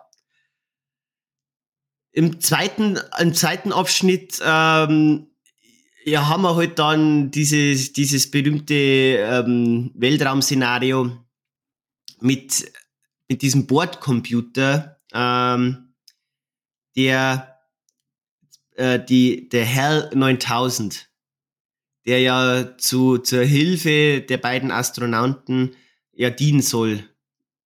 Wo es dann letztendlich dabei rauskommt, kann man, kann man sich anschauen, aber diese, diese, diese Thema KI auch damals schon zu Ende der 60er Jahre ähm, oder diese Robotik da in dieser, in dieser Faszination, wo die Gefahr sich mitbirgt und auch positiv und auch negativ, wie dieser Stanley Kubrick umgefasst hat zu dieser damaligen Zeit, ist einfach, das kann man nicht in Worte beschreiben, es ist absolut großartig und auch gewisse Shots dann im Weltraum, ähm, wie es der J.K. auch schon so, so schön gesagt hat, die Ästhetik des Films ist, er mag das Wort nicht zeitlos, ich find's einerseits sehr zutreffend, aber ich kann die, kann ich schon verstehen, J.K., warum das, dieses Wort äh, im Bereich Film oft ähm, schwierig ist, aber es trifft's in dem Fall her gut auf den Punkt, denn für mich ist auch dieser Film so, äh, so eine Grundlage für so viele Werke, die halt danach gekommen sind in diesem Genre und halt so ein Meilenstein ist und so viele positive ähm, Punkte dafür für spätere Filmemacher dann auch ähm, das, das quasi das, das Werk dafür war, ähm, ja, einfach nur großartig.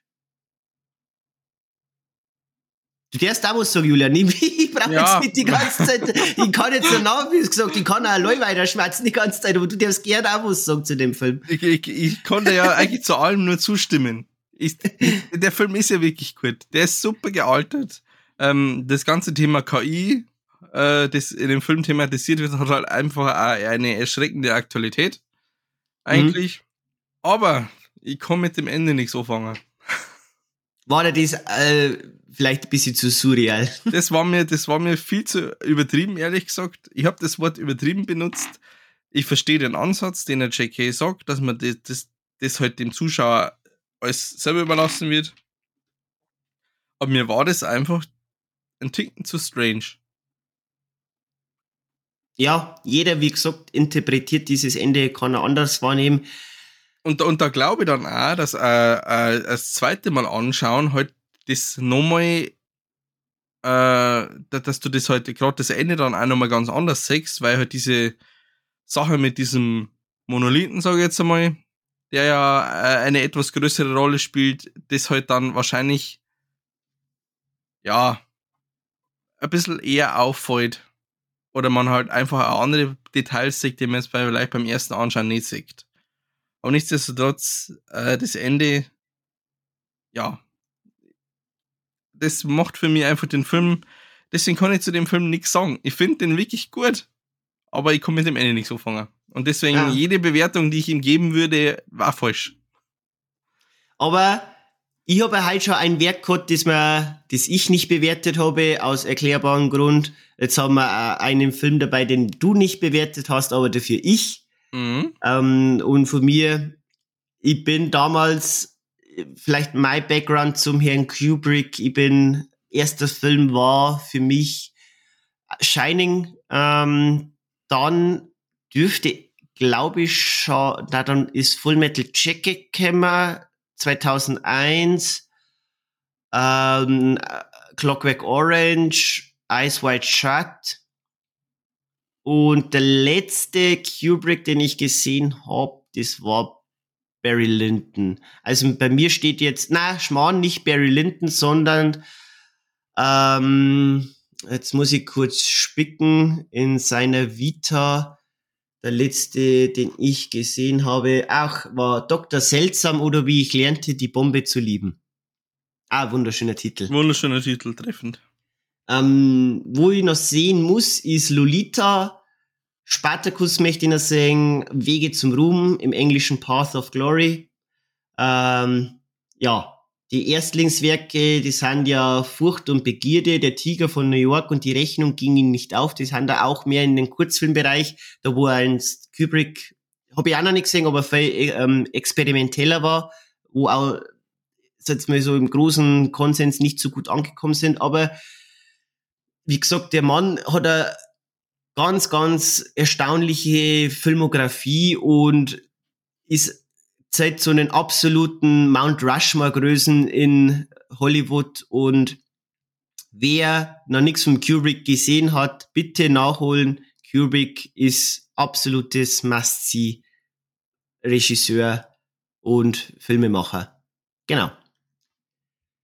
Gut. Ja. Habe ich, hab ich jetzt meine Bewertung gesagt? Ich weiß nicht. Ich glaube, Bin ich mir habe selber nicht sicher, ehrlich gesagt. ich sag's lieber damit, falls ich es nicht gesagt habe, ich weiß jetzt, jetzt ehrlich gesagt nicht mehr, ich rede so viel, weil ähm, der Film kriegt von mir klare 5 von 5 Sterne, ist immer noch auch immer neuten Ansehen und es hat mir jetzt auch gefreut, dass ich diesen Film endlich im Kino sehen konnte. Immer noch 5 von 5 Sterne. Ich finde den einfach nur großartig und hat mir auch ein bisschen mehr, wo ich eh schon natürlich eine große Liebe zum Sci-Fi-Kino gehabt habe, ähm, noch mal ein bisschen mehr dazu bewegt. Genau. Dann kommen wir zum nächsten Film, Julian. Und der nächste Film auf unserer Listen ist ein Film, den du gesehen hast, aber ich nicht. Ein weiterer Sci-Fi-Film. Ja, endlich. Jetzt, jetzt darfst du, jetzt, jetzt darfst du auch wieder wegen mehr sagen. Jetzt kann ich wieder weniger monologisieren. Aber das ist halt in einem, in einem Just Watched ist halt das auch wieder schwierig, weil da kann man ja nicht ganz so viel Preis geben. Und bei dem Film möchte ich eigentlich auch eine Komponente ausklammern, die jetzt zum Beispiel in der offiziellen Beschreibung hergenommen wird. Ich aber aufgrund de, des Plots den aber ein bisschen ausklammern, aber ich komme gleich drauf.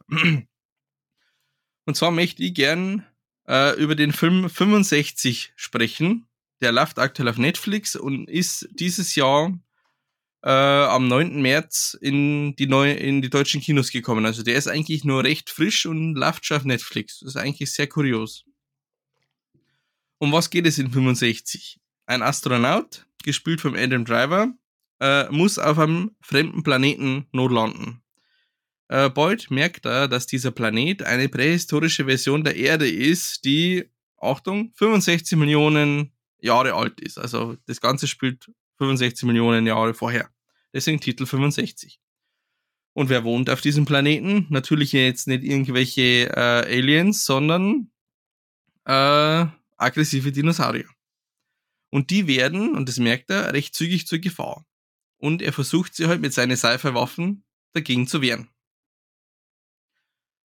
Und natürlich, der komplette Plot geht natürlich darum, dass er versucht, von dieser Erde wieder zu flüchten. In der offiziellen Beschreibung oder auch in teilweise Grafiken wird noch ein Detail des Ganzen erwähnt, das ich, wie gesagt, gern herauslassen möchte, weil es schon irgendwie so ein, ja, für, für mich ein kleiner Spoiler ist, weil es das dann noch, noch mal in, ein, in eine bisschen andere Ecke äh, bewegt, den Film. An sich ähm, kommt der Film in der Film-Community der Letterboxd überhaupt nicht gut an. Wenn es Google lest, sind es ganz, ganz schlechte Bewertungen. Warum? Weil alle die Dinosaurier scheiße finden. Sie sagen, die Dinosaurier, die in diesem Film gezeigt werden, die haben nichts mit realen Dinosaurier zu tun. Sie haben diese Dinosaurier anscheinend noch nie in der Schule oder sonst irgendwas gehört. Äh, das kratzt mir überhaupt nicht. Ich fand die Dinosaurier cool. Das ist ein bisschen so eine Mischung, äh, so ein bisschen Jurassic Park, Jurassic World mäßig, halt mit ähm, no, plus Sci-Fi. Und das Kuriose ist halt, dass er, dass man halt sieht, dass er mit seiner Laserwaffe auch nicht hundertprozentig ebenbürtig gegenüber die Dinosaurier ist, weil die natürlich aufgrund ihrer Masse, ihrer Schnelligkeit, ihrer Art und Weise, ich meine, es gibt ja diese kleinen wendigen Dinosaurier da, die man auch in Jurassic World, glaube ich, sagt, ähm, da ist er halt mit seiner mit seiner Fortgeschrittenheit halt auch ja äh, Futter für die Dinosaurier. Und ähm, da muss ich sagen, äh, ich finde es übertrieben, jetzt äh, über einen Film zu sprechen. Vor allem, wo nehmen wir denn überhaupt das her? Wer von uns heutzutage weiß denn, wie ein Dinosaurier tatsächlich sich bewegt, ausgeschaut, geklungen hat? Und da sind wir wieder beim Thema, wo wir anfangs erwähnt haben, wie gut geht es uns eigentlich mittlerweile, dass wir sagen, das ist nicht so, wie ich das gelernt habe, deswegen finde ich den Film scheiße. Wie, wie gesagt, äh, ich meine, Dinosaurier kämen tatsächlich jetzt nicht ganz so viel vor, muss ich sagen. Ähm, das ist aber auch nicht unbedingt schlecht. Das macht es nämlich, ehrlich gesagt, ein bisschen spannender, weil du halt immer so diese Gefahr, also auf dieser Route, auf seiner Fluchtroute vom, vom äh, Planeten runter, ist halt das immer so diese Gefahr, die ein bisschen mitschwingt. Und das macht halt, und das bringt für mich noch so den gewissen Spannungsfaktor rein, weil natürlich du strandest irgendwo, du willst da wieder runter, ist jetzt auch an sich keine neue Geschichte nicht. Aber alles in allem, ich fand den Plot gut, wie gesagt, mit diesem Spoilerpunkt, den ich jetzt aber nicht erwähnt habe. Ähm, ich finde es einen interessanten Gedanke, halt so Prähistorik und Sci-Fi zusammenzubringen, weil, wie gesagt, es ist, es heißt ja nicht unbedingt nur, weil jetzt einer eine krasse Laserkanone hat oder ein übermächtiges Raumschiff, dass er dann gleich sofort 100% am Überleben ist. Und die Dino-Action, wenn sie dann nochmal gekommen sind, war auch ziemlich cool. Fand ich jetzt und deswegen gebe ich diesem Film dreieinhalb von fünf Sterne. Ähm, vielleicht jetzt noch abschließend, was mich da beim Film interessiert hat, Julian. Ja. Wie war der Look der Dinosaurier?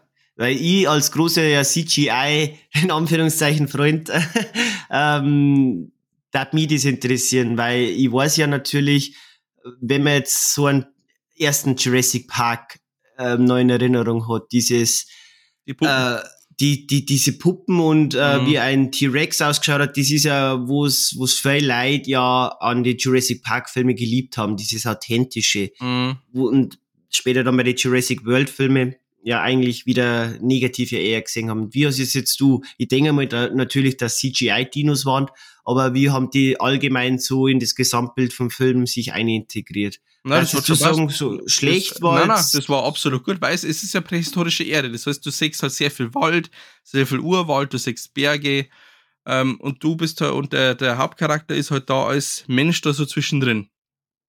Er muss halt irgendwie durch diesen Wald sich fortbewegen mit seiner Flora und Fauna und eben mit seinen Bewohnern. Und mhm. zu den Bewohnern kehren halt die Tiere, die halt einmal nachtaktiv und mal tagaktiv sind und so weiter. Also, äh, das war jetzt Sie haben jetzt meines Erachtens, glaube ich, nicht richtig schlecht ausgeschaut und äh, haben auch ein Setting eingepasst. Okay, okay. Ja, interessant, interessant. Ähm, Wo es ein unser Setting gut einpasst, ist der nächste Film. und zwar geht's jetzt um den schönen Film Sisu. Und zwar nicht um einen Sinidin Sidan, wie vielleicht jetzt viele vermuten, sondern um einen Finnen. Ähm, das ist ein Film, auch wie jetzt bei, es ist jetzt schön, dass wir jetzt die zwei Filme nacheinander haben, Julian, weil mein Film war auch dieses Jahr im Kino und ist noch nicht frei zum Streamen verfügbar, aber ich hab mir den gekauft und mir angesehen auf Apple TV Plus. Und ja, um was geht's in Sisu? In Sisu quasi spielt ähm, bei, zum Ende des Zweiten Weltkrieges, genau gesagt im Jahr 1944. Und er spielt in Lappland, Finnland. Ähm, und da ist ein Mann, der Goldgräber ist, findet einen Haufen Gold. Und kurz gesagt, sein Ziel ist quasi, dieses Gold ins nächstgelegene Dorf zu bringen oder Schrägstrich Stadt und das dann in der Bank abzugeben und den ähm, Lohn dafür zu kassieren. Problem ist aber, dass Finnland komplett zur damaligen Zeit noch von Nazis besetzt war. Und die Alliierten ja damals noch nicht so weit waren, dass da auch äh, aus den skandinavischen Gebieten alle Nazis abgezogen sind. Sprich, es sind immer noch einige dort gewesen und der Mann musste sich durch verschiedene deutsche Soldaten durchkämpfen. Der Begriff Sisu ähm, hat eine Bedeutung im Finnischen und der finnische Begriff, äh, die, die finnische Bedeutung ist quasi ein Mann oder eine Frau, ist, ist dahingestellt, die einen absoluten Überlebenswillen zeigen und alles dafür tun, überleben, e-, egal ob es jetzt im Kampf oder in jeglichen Lebenssituationen, aber halt den Ehrgeiz zeigen, alles dafür zu geben, ähm, am Leben zu bleiben und zu kämpfen, egal wie aussichtslos die Situation ist. Ich hoffe jetzt, dass ich es jetzt, weil der, wie gesagt, der Film ist schon jetzt eine Zeit her, ähm, so zusammengefasst haben. Genau. Was gibt's über den Film sonst noch zu sagen? Ich finde persönlich, der Film ist äh, wunderschön gefilmt. ähm, vor allem auch die Landschaften Finnlands also wer, ich war persönlich noch nie in Finnland, aber habe mich natürlich auch gleich wieder verzaubert gefühlt. Ich bin auch Fan von so, von allgemein von skandinavischen Landschaften, ob es jetzt Norwegen ist, Schweden, ähm, da jetzt zu den skandinavischen Ländern nicht so sein, aber halt Island auch, auch ein bisschen so von der Flora und Fauna her äh, ein Land, das da in die Kategorie fällt für mich und da bin ich halt allgemein sehr starker Fan von diesen Ländern, rein von den Landschaften her. Zum Film an sich kann man sagen, der Film ist noch nicht vom äh, guten Quentin Tarantino gedreht worden, aber er fühlt sich so an, wie wenn er vom Quentin Tarantino seiner Feder stammen würde. Denn ähm, der Film ist auch aufgeteilt in Kapitel, wie man es ja aus mehreren Tarantino-Filmen ja schon kennt. Und auch von der Brutalität her und vom Stil her sehr, wie soll ich sagen, Tarantinoig. wenn, man, wenn man das so beschreiben kann. Ähm, von dem her habe ich das sehr spannend gefunden, da diese, diesen, diesen Aspekt zum Singen.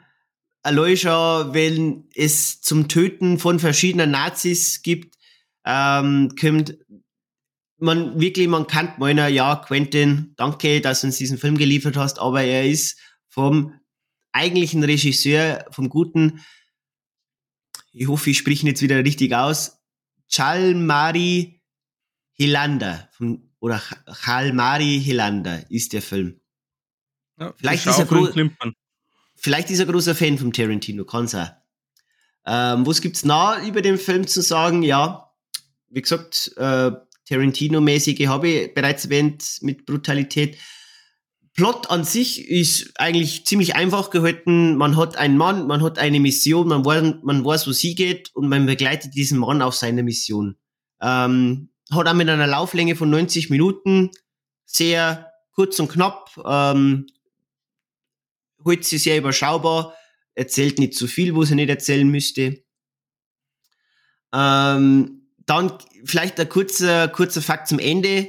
Der hat mir dann das Ende ist ja immer so ein Punkt im Film, mit, wo, mit was für einer Stimmungslage, dass man aus dem Film rausgeht. Das Ende kann sehr beeinflussbar sein und das Ende hat mich stark an äh, die äh, neueren Fast and the Furious Filme erinnert. Ähm, wer den Film gesehen hat, weiß vielleicht, wo sie mal eine gewisse Szene mit einem Flugzeug zum Ende des Films, wo man denkt dann so, ja, okay. Davor war er da sehr, sehr, vielleicht, ja, was heißt sehr, aber halt noch realistischer gehalten. Das Ende haben wir dann ein Fast in the Furious Szenario, wo es meiner Meinung nach nicht braucht hätte. Man hätte es leicht anders schreiben können. Das hat mich dann doch ein wenig gestört. Ähm, schauspielerisch an sich, äh, wie gesagt, der Mann, der ähm, eben diesen Sisu verkörpert, jetzt muss ich kurz schauen, ist der Atami Korpi. Ähm, der, der macht seinen Part gut. Äh, ein Mann weniger Worte, ähm, wie man dann im Laufe des Films auch feststellt. Aber der Nebencast hat mir jetzt rein schauspielerisch jetzt nicht so umgehauen und hat mir jetzt auch nicht äh, gefühlstechnisch so abgehört, wie es das hätte sollen. Aber wie gesagt, der Hauptdarsteller hat das eigentlich sehr solide gemacht in meinen Augen. Durch die genannten Punkte komme ich auf eine Bewertung final von dreieinhalb Sterne. Ähm, es ist ein sehr unterhaltsamer Film. Ähm, hat schön, ist wirklich gesagt, wie gesagt, schön gefilmt. Aber halt mit den letzten Negativpunkten hat man, hat es dann natürlich noch Abzüge gegeben. Deswegen bin ich auf diese Bewertung gekommen, aber würden schon jeden empfehlen, wer einfach äh, von locker spaßigen Abend hat, ähm, mit ein bisschen Brutalität, Tarantino-haftigen Filmstil, kann sie den gerne geben. Genau. Gut. Gut, das dann kommen wir. einen Shot aus dem Kofferraum raus. Lust überraschen. ich, ich, ich, kann er aber, schau, schau da noch. Darf mich deine Meinung interessieren, Julian. Okay.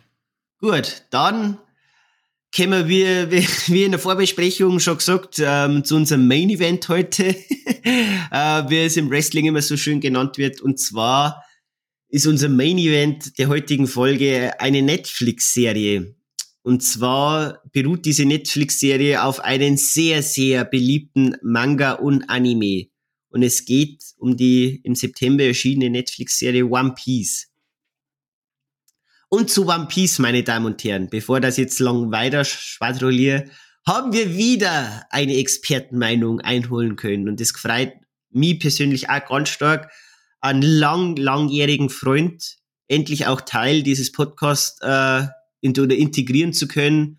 Und zwar der gute Matthias, auch ähm, mit einem Spitznamen alias Kopfi. der Julian kennt ihn auch schon, denn er war mit uns beide auch schon im Kino. Ja. Ähm, die Julian auch schon die ersten Berührungspunkte mit Matthias Mocher kennt. Und äh, vielleicht kurz Vorgeschichte zu Matthias. Matthias ist ähm, einer meiner längsten Freunde, die ich hab. Und ähm, ist einer, der sehr stark im Bereich Anime versunken ist. Der ist wirklich, wenn es um jegliche Animes geht, ob es jetzt Dragon Ball, Dragon Ball Z, ähm, Yu-Gi-Oh!, ich möchte jetzt, jetzt nichts dahinstellen, ich glaube, ja, aber zu allen, ich weiß jetzt auch zum Beispiel, er hat zum Beispiel Animes gesehen wie Castlevania, das auf Netflix läuft, Death Note, ähm, ich weiß nicht, ob er Attack, Attack on Titan auch gesehen hat, aber hier ist, kannst mir dann im Nachhinein nochmal berichtigen, was du Neues gesehen hast, dann kann ich es vielleicht im nächsten, in der nächsten Folge nochmal kurz sagen, aber hier ist es sehr Anime fokussiert und auch einer, der der One Piece Anime hat ja wie vielleicht viele da draußen wissen, über 1000 Folgen. Und ich möchte jetzt mal so behaupten, der hier so davon um die 600 Folgen schon gesehen. Also ist er sehr gut in diesem One Piece Game drin und weiß da sehr viel von der Lore und vom ganzen One Piece Universum. Und bevor das wir jetzt mir zwar länger ähm, noch über One Piece irgendwie verlierend oder zu uns in den Punkte kommen, Julian, da ich mal sagen, was der gute Matthias so zu dieser Serie zu sagen hat, oder? Aber vielleicht, vielleicht gehen wir noch kurz darauf ein, wie tief wir in One Piece eingebunden sind. Also wie ah ja, ja tief du drin bist, wie tief ich drin bin, weil jetzt haben wir natürlich einen Experten. Ja. Und ja, gute Idee, gute Idee.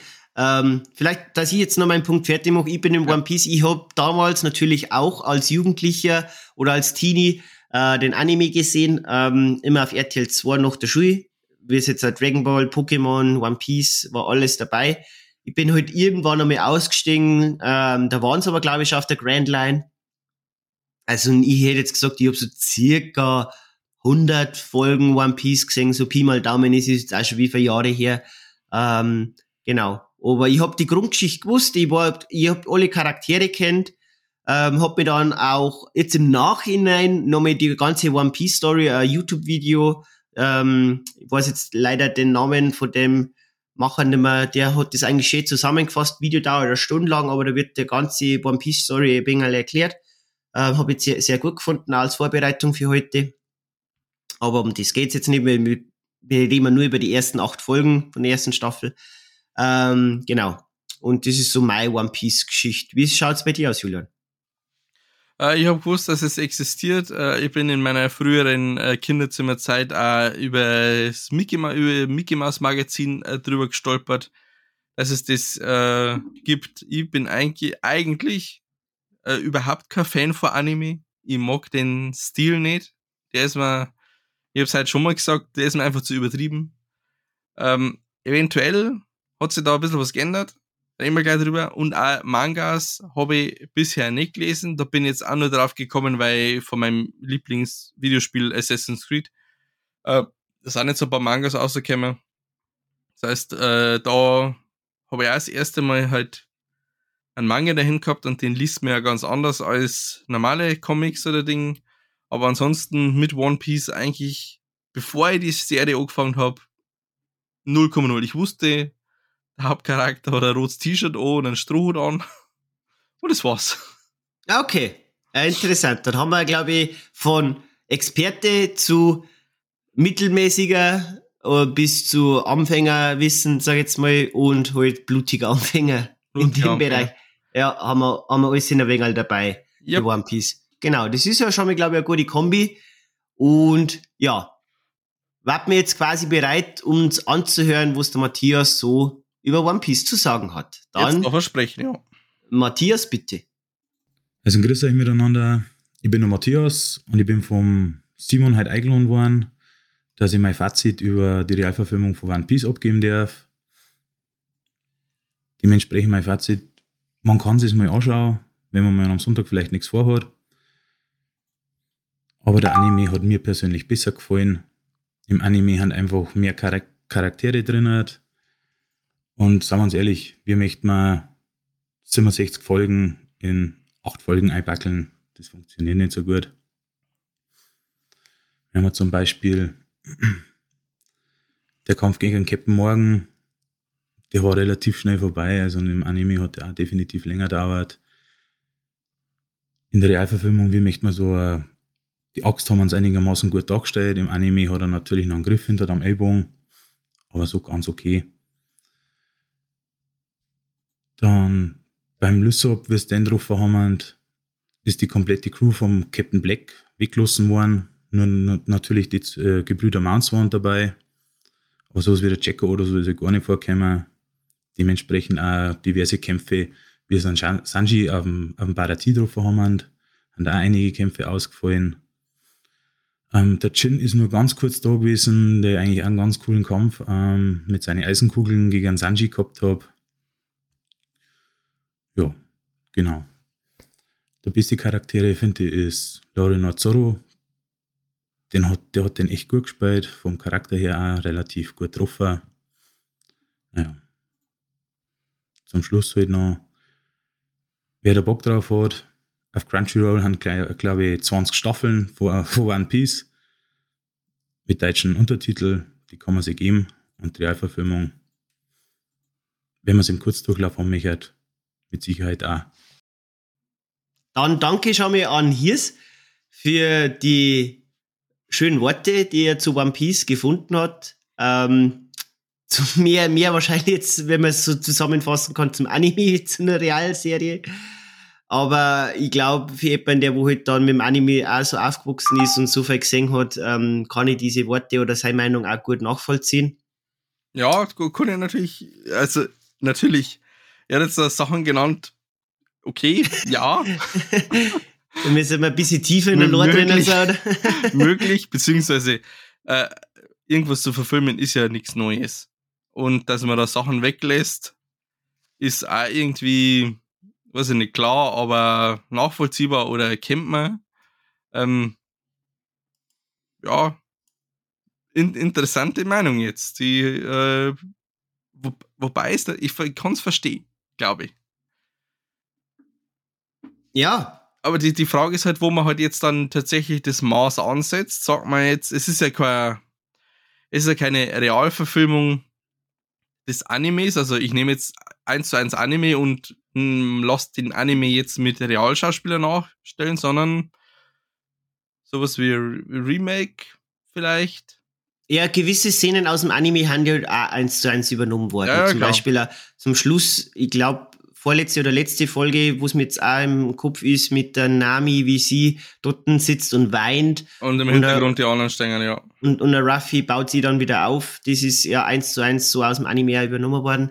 Aber ähm, du hast schon recht, Julian, natürlich, wie es auch der Matthias jetzt auch so schön gesagt hat, wie kann man ähm, die ersten 67 Ich glaub- Folgen in 8 Folgen wackeln, so. Ja, ich glaube, ich, ich glaub, aber wir haben im Nachhinein nachgeschaut, ich glaube 61 Folgen sind Okay. Wenn mich nicht alles täuscht, aber es ist nicht schlimm. Und ich meine, wo, wo fangen wir denn jetzt an? Ich meine, jetzt habe ich als Beispiel Live-Action ist mir zu wenig äh, Anime drin. Aber der Anime hat ja eine Manga-Vorlage.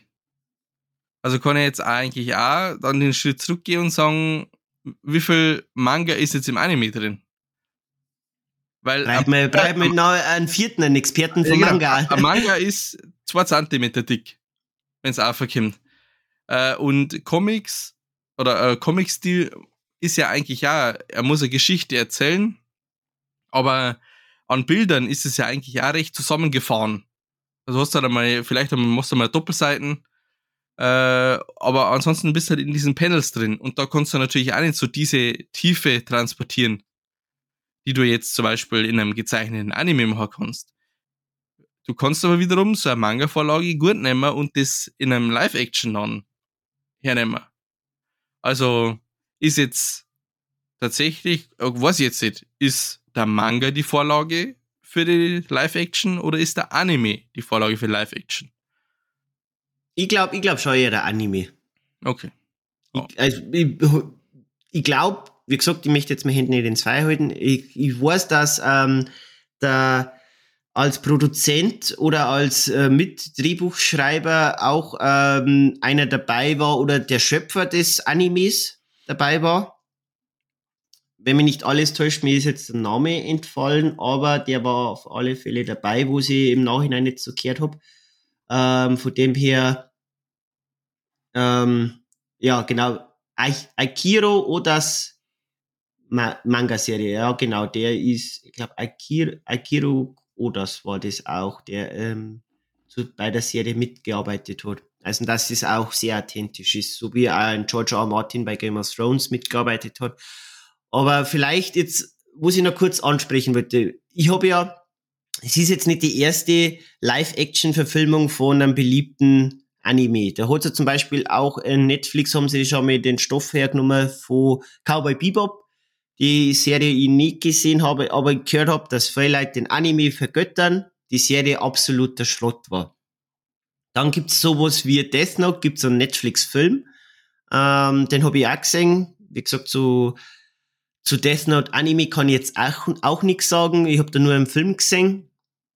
Und was mir auch noch einfällt, der gute M. Night Shyamalan, wie man ja bei uns im Podcast so gerne nennen, ähm, der hat ähm, der Avatar Herr der Elemente, also nicht dem, die- nicht, nicht die blauen Avatar-Menschchen, Manschgal, sondern den Glatzkopf. den kleinen Bur mit der Glatzen, der die ganzen Elemente beherrschen kann.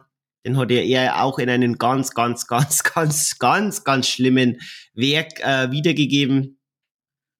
Ähm, ja, wie gesagt, also Realverfilmungen und äh, Anime-Vorlagen haben bis jetzt noch nicht so Hand in Hand gegangen, wo es dann auch von den Fans dann so umgekommen ist. Aber weißt du, was das Lustige ist? Kommt mir jetzt gerade so. Unser anderes Lieblingsthema, Comic-Verfilmungen, ist ja im Endeffekt nichts anderes. Du hast eine Comic-Vorlage, die verfilmt wird. Ein Comic beinhaltet meistens auch, je nachdem wie die halt thematisch weiter sind, auch wesentlich mehr Details, als man vielleicht jetzt in einem Film sieht. Warum ist also eine Comic-Community vielleicht ein Ticken mh, oder lässt mehr mit sich machen oder ist ein bisschen eher zufrieden wie eine Manga-Community oder Anime-Community?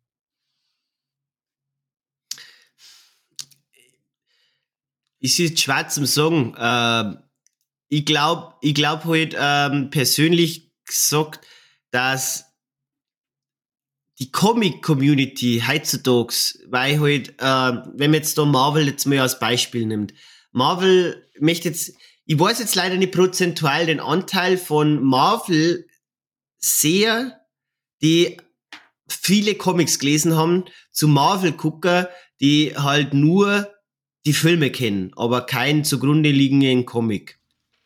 Wie das prozentual aufgeteilt ist. Weil ich glaube jetzt persönlich, dass natürlich die, die Seher, die ähm, einfach nur die Filme angeschaut haben, viel höher ist und die, wo noch nie irgendwie ansatzweise einen Comic angerührt haben.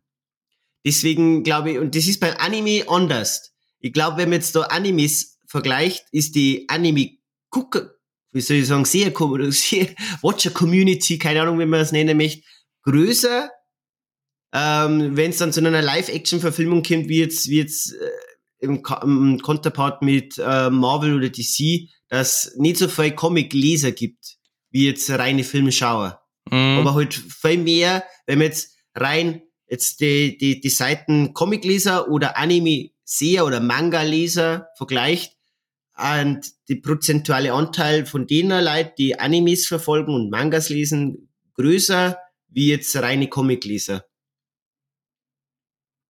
War jetzt mal meine Vermutung. Wie gesagt, ja, kann gut möglich sein.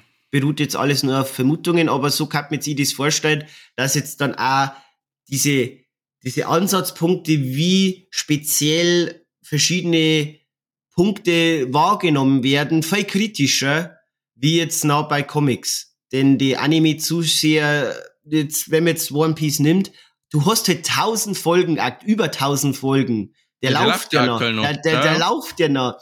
Und die haben halt da schon so tief drin und die haben jeden Charakter aus diesem Anime schon so ins Herz geschlossen und die halt dann mit so viel Herzblut da dabei zu sein, das kann man jetzt glaube ich gar nicht vergleichen, weil ich möchte nicht wissen, wie damals 2008 der erste Iron Man rausgekommen ist. Wie viele Leute waren so Herzens, Herzensfans oder so Herzen Iron Man Ultras, dass das dann so krass kritisiert haben, dass sie in der Mehrheit waren ähm, um einen Film in die Richtung zu katapultieren oder in die Richtung. Das waren einfach nur, ich glaube, der Großteil damals 2008 werden sie denkt haben so, oh cool, Robert Downey Jr. später so ein Superhelden, es ist von Marvel, ähm, gehen wir mal ein, schauen wir uns das einmal an. Natürlich, wenn jetzt One Piece im Jahr 2023 rauskommt, wo da schon über 1000 Folgen existieren, geht so ein, ähm, so ein Anime sehr ganz anders in das Projekt ein, wie es jetzt damals noch ähm, einfach nur Otto Normalverbraucher, wo sie denkt, so, okay, schauen wir uns einmal an, wo es dieses Marvel-Produktionsstudio mit dem Iron Man da macht. Also viel kritischer. Ja, ja, ja, ja. Ja, mei, äh, zu guter Letzt muss man halt einfach nur noch äh, an den Tag führen, was ist denn der Sinn von sowas? Was ist der Sinn jetzt von einer Comic-Verfilmung?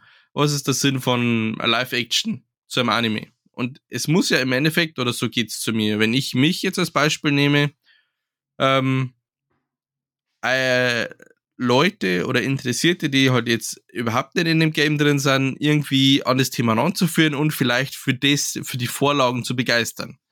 Und das hat One Piece bei mir zumindest geschafft. Weil ich jetzt mit den Vorlagen überhaupt nichts zu tun hatte. Ich mich aufgrund der Serie aber jetzt ein bisschen ja reinarbeiten musste, damit ich halt nicht ganz überfahren bin. Und ich aber jetzt der Meinung bin oder den Wunsch hege, mir zumindest einmal die Mangas und oder den Anime irgendwie anzuschauen, um halt einfach ein bisschen tiefer da reinzukommen. Ja. Wenn es der Ansatz ist, hat meines Erachtens diese Serie alles richtig gemacht. Ja, und ich kann da auch ähm, vorhin dem, was du sagst, Julian, zustimmen, denn ähm, ich bin mit sehr, sehr gemischten Gefühlen in diese Serie eingegangen, denn ich hab die Grundstrohhutbande, wie wir es jetzt in äh, die ersten Folgen aus der Serie kennenlernen, schon alle aus dem, aus dem Anime gekannt und wollte gern wissen, wie haben jetzt die in äh, Live-Action umgesetzt worden. Und dafür muss ich sagen, weil ich eben die ersten Trailer damals gesehen habe und mir denkt dann so, ach, was ist jetzt das? Äh, mein erster Gedanke war und ach, das War, weiß ich nicht, weiß ich nicht, Digga. so ungefähr war meine erste Reaktion auf die Trailer. Ähm, und ich bin auch positiv überrascht worden nach die acht Episoden. Es fängt ein bisschen spärlich an, aber es, es mausert sich von Folge zu Folge zu einer Geschichte, die ich sehr gut nachfolgen hab könnt und ich sehr sehr mitgenommen worden bin. Auch, ähm, vom Charakterverlauf an sich, wie sie es dargestellt haben, haben wir da alle Charaktere äh, einen gewissen Background ergeben. Mhm. Und das habe ich echt, die Entscheidung habe ich echt gut gefunden. Für eben so Leute jetzt wie die, Julian, die wo halt noch nicht viele Berührungspunkte oder so gut wie gar keine Berührungspunkte mit Anime oder Manga gehabt haben. Yep. Genau. Vielleicht äh, wir noch ein wenig zu ein paar Charaktere an sich kommen, so wie es jetzt der Hiers auch gemacht hat. So wer aus, nehmen wir jetzt mal die Strohbande, wer war jetzt dein Favorite von den Charakteren her? Ja, wie er gesagt hat, äh, der ja, Lo- Lore Lore Noah Noz- Zorro fand Zorro. jetzt nicht schlecht. Äh, auch den Sanji eigentlich, ich meine, der hat äh, leider ja nicht so die Screentime gehabt, weil er der letzte war, der jetzt jetzt dazugekommen ist, aber ähm, so- so D2 finde ich eigentlich ziemlich cool. Und natürlich ein Monkey D. Ruffy. Einfach Ja. wegen seiner hyperaktiven Art. Ja, und da ist auch so ein Punkt, denn äh, One Piece, muss ich ja sagen, ich bin ja, wenn man das ja schon mehrere Folgen gehört hat, einer, der gern seine Filme und Serien im O-Ton schaut. Mhm. Und ich muss sagen, One Piece war für mich von Anfang an klar, seit dem Zeitpunkt, wo ich gewusst habe, ach, diese Serie wird mit, mit den Original-Synchronsprechern aus den damaligen oder aktuell laufenden Anime noch ähm, produziert oder halt äh, synchronisiert, besser gesagt, war für mich eig- eigentlich schon klar, okay, ich werde die Serie auf Deutsch schauen. Da gibt's, da gibt's keine, keine zwei Meinungen, denn für mich ist das halt dann Nostalgie. Ich kann mir das dann nicht auf Englisch anschauen, denn mit der deutschen Synchro bin ich einfach sofort wieder abgeholt worden von Mhm. jedem einzelnen Charakter. Und das habe ich ähm, sehr, sehr positiv gefunden. Sehr schön. Genau. Vielleicht kurz im, im Schnelldurchlauf, also ähm, von der Bewertung her, weil ich habe jetzt auch die durch Serialized ähm, die einzelnen Bewertungen nochmal mir auf, aufgerufen. Ähm, von mir die okay Bewertung oder die durchschnittliche Bewertung von drei Sternen haben von mir die Folgen eins, ähm, vier, sechs, sieben und acht bekommen. Ähm, Folge 3 hat zweieinhalb Sterne bekommen. Das war für mich äh, die schwächste Folge. Ähm, Folge 2 hat dreieinhalb Sterne bekommen. Und Folge 5 wie es dann quasi bei der Baratie sind. Ähm, hat für mich auch nochmal dreieinhalb Sterne bekommen. Genau. Bin bei Dann einer Gesamt Ja. ja, Gesamtbewertung bin ich bei drei Sterne gelandet. Mhm. Bei mir ist äh, Folge 1 4 Sterne, Folge 2 3,5 Sterne, Folge 3 3 Sterne, Folge 4 4 Sterne. Das waren für mich die zwei schwächsten Folgen eigentlich. Äh, jetzt muss ich nochmal, weiß gar nicht mehr den genauen Inhalt, aber diese äh, Geschichte mit, jetzt wart, muss ich mal schnell das Mit, Übersichtsbüttel. dem- mit, dem- mit dem Lysop quasi und mit dem, Ja. äh, mit dem ähm, Bediensteten, der ja eigentlich auch Captain einer Piraten Ah ja, stimmt, ja. Das war für Das mich ist- einfach zu, ja, war zu durchschaubar eigentlich, das Ganze. Ah, mich, ja. vielleicht, Das ist jetzt vielleicht ein bisschen Spoiler gewesen, fällt mir jetzt gerade so ein, aber weil es in, der Folge noch nicht so thematisiert wird, aber ja, ist Bediensteter. jetzt, ist, jetzt, ist jetzt nicht ausschlaggebend. Nein, das zweite, was ich gesagt habe, was der Bedienstete ist. Ja, habe ich schon vergessen, siehst Okay, passt. Dann Aber drei, bitte vier, auch, äh, ich schalte jetzt kurz unser Men in Black Ding ein, alle anderen auch vergessen. äh, dann haben wir Folge 5, 3,5 Sterne wieder, 6, 3,5, 7, 4 und 8 A4. Ja. Und dann käme ich, glaube ich, insgesamt, das finde ich ein bisschen Serialized Shot, dass der halt nicht irgendwie dann rechnet, aufgrund dem. Ja, weißt du kannst es ja immer noch, also dass das Serialized ein bisschen was vorgibt, aber du dann immer noch manuell anpassen kannst. So, Dass so der halt meinst du? sagt, ja, jetzt hast du halt diese ganze Staffel, ist halt äh, eine durchschnittliche Bewertung von 3,6. oder sowas. Ja, ja, Also ja. deswegen, äh, meine Wertung ist 3,5 von 5. Mhm. Ja, wunderschön. So Dann- ist es. So ist es. Haben wir. Dann Haben wir's. haben, haben, wir, haben wir das auch wieder. Halt mit wirklich viel Filme und Serien im Gepäck, aber wir haben alles durchgezogen. Aber halt könnt ihr mir, ohne Witz, heute ist mir jetzt gar nicht so lang vorgekommen. Ja, ja, weil wir die ganze Zeit so am Spadrollieren waren. Ja. Aufgelockert durch äh, fundierte Beiträge. Genau, genau. Das hat, das hat, hat, hat echt Spaß gemacht heute. Ja, absolut. Dann, immer zum Ende der Folge, kommen wir zur Folgenvorschau, Julian. Mhm. Und zur Folgenvorschau, ich, ich weiß jetzt ja nicht. Ich möchte jetzt, weil wir es jetzt im Vorgespräch ja nicht mehr so besprochen haben, wie sicher das Ganze ist, aber wir haben ja mal beide diskutiert. Wir haben jetzt äh, im September war es noch einen Film gesehen, der wird im September gewesen sein, nicht Ja. im Oktober. Und zwar Nein, im War Oktober der- war das. Nein, im Oktober war's. Okay, Schmarrn, im Oktober war's. Haben wir einen Science-Fiction-Film gesehen und zwar heißt der The Creator. Und nach Sehen dieses Films haben wir der Julian und ich eigentlich schon mal gesagt, da müssen wir fast eine Einzelfolge über den Film machen. Weil wir Mhm. jetzt auch schon lange keine Einzelfolge mehr gemacht haben. Die letzte war Redago Rendezvous. Richtig. Ähm, ist auch mal wieder Zeit für eine Einzelfolge. Ist echt schwierig mit dem Autorenstreik und mit den ganzen Verschiebungen. Aber ähm, darf man gern da mehr Einzelfolge drüber machen. Yep. Und ja, die steht jetzt noch in der Schwebe. Dann natürlich einen Monatsrückblick Oktober, der jetzt auch schon ähm, Vor der Tür steht. vor der Tür steht, genau. Und ähm, mit einer Sache, das möchte jetzt noch nicht sicher euch versprechen, aber ähm, lasst euch einfach mal überraschen, ob es am 31. Oktober kommt oder nicht kommt. Ähm, können wir bis dato jetzt noch nicht sagen.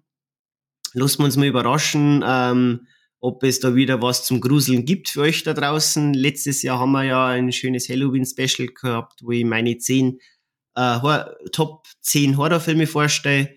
Ob wir heuer was machen, mal gucken. Lasst euch überraschen. Aber wie gesagt, Monatsrückblick und die Creator sind eigentlich schon sehr sicher. Ja. mit denen, mit denen könnt ihr rechnen, genau. Ja. Ja, Julian, abschließend gibt's von deiner Seite auch noch was zu sagen oder Ah, es war ist halt äh, alles gesagt worden, was Ah, sagen ist willst? alles gesagt worden, was ich sagen wollte. Äh, müssten wir eh schon wieder aufsparen, weil äh, Monatsrückblick Oktober ist das gleiche Spiel wieder. Ja, ja, da, da, da hat uns auch wieder gefreut, wenn wir da die eine oder andere Sprachnachricht wieder bekommen würden. Uns Schon, macht es sehr Spaß, dass wir da ein bisschen andere Meinung noch ähm, im Podcast einholen können. Mhm. Und wie gesagt, äh, abschließend damit danke, Co, JK, Kapfe, für euch eine Sprachnachrichten. Wir ziehen wir unseren äh, Virtuellen Podcast, virtuellen Hut von euch dreien. Danke nochmal. Genau. Ja, wenn dann, wenn wir nichts mehr zum Sagen haben, dann würde ich sagen, verabschieden wir uns wieder mit unseren berühmten Worten. Wie immer. Und zwar schauen wir mal, Dann sehen wir schon.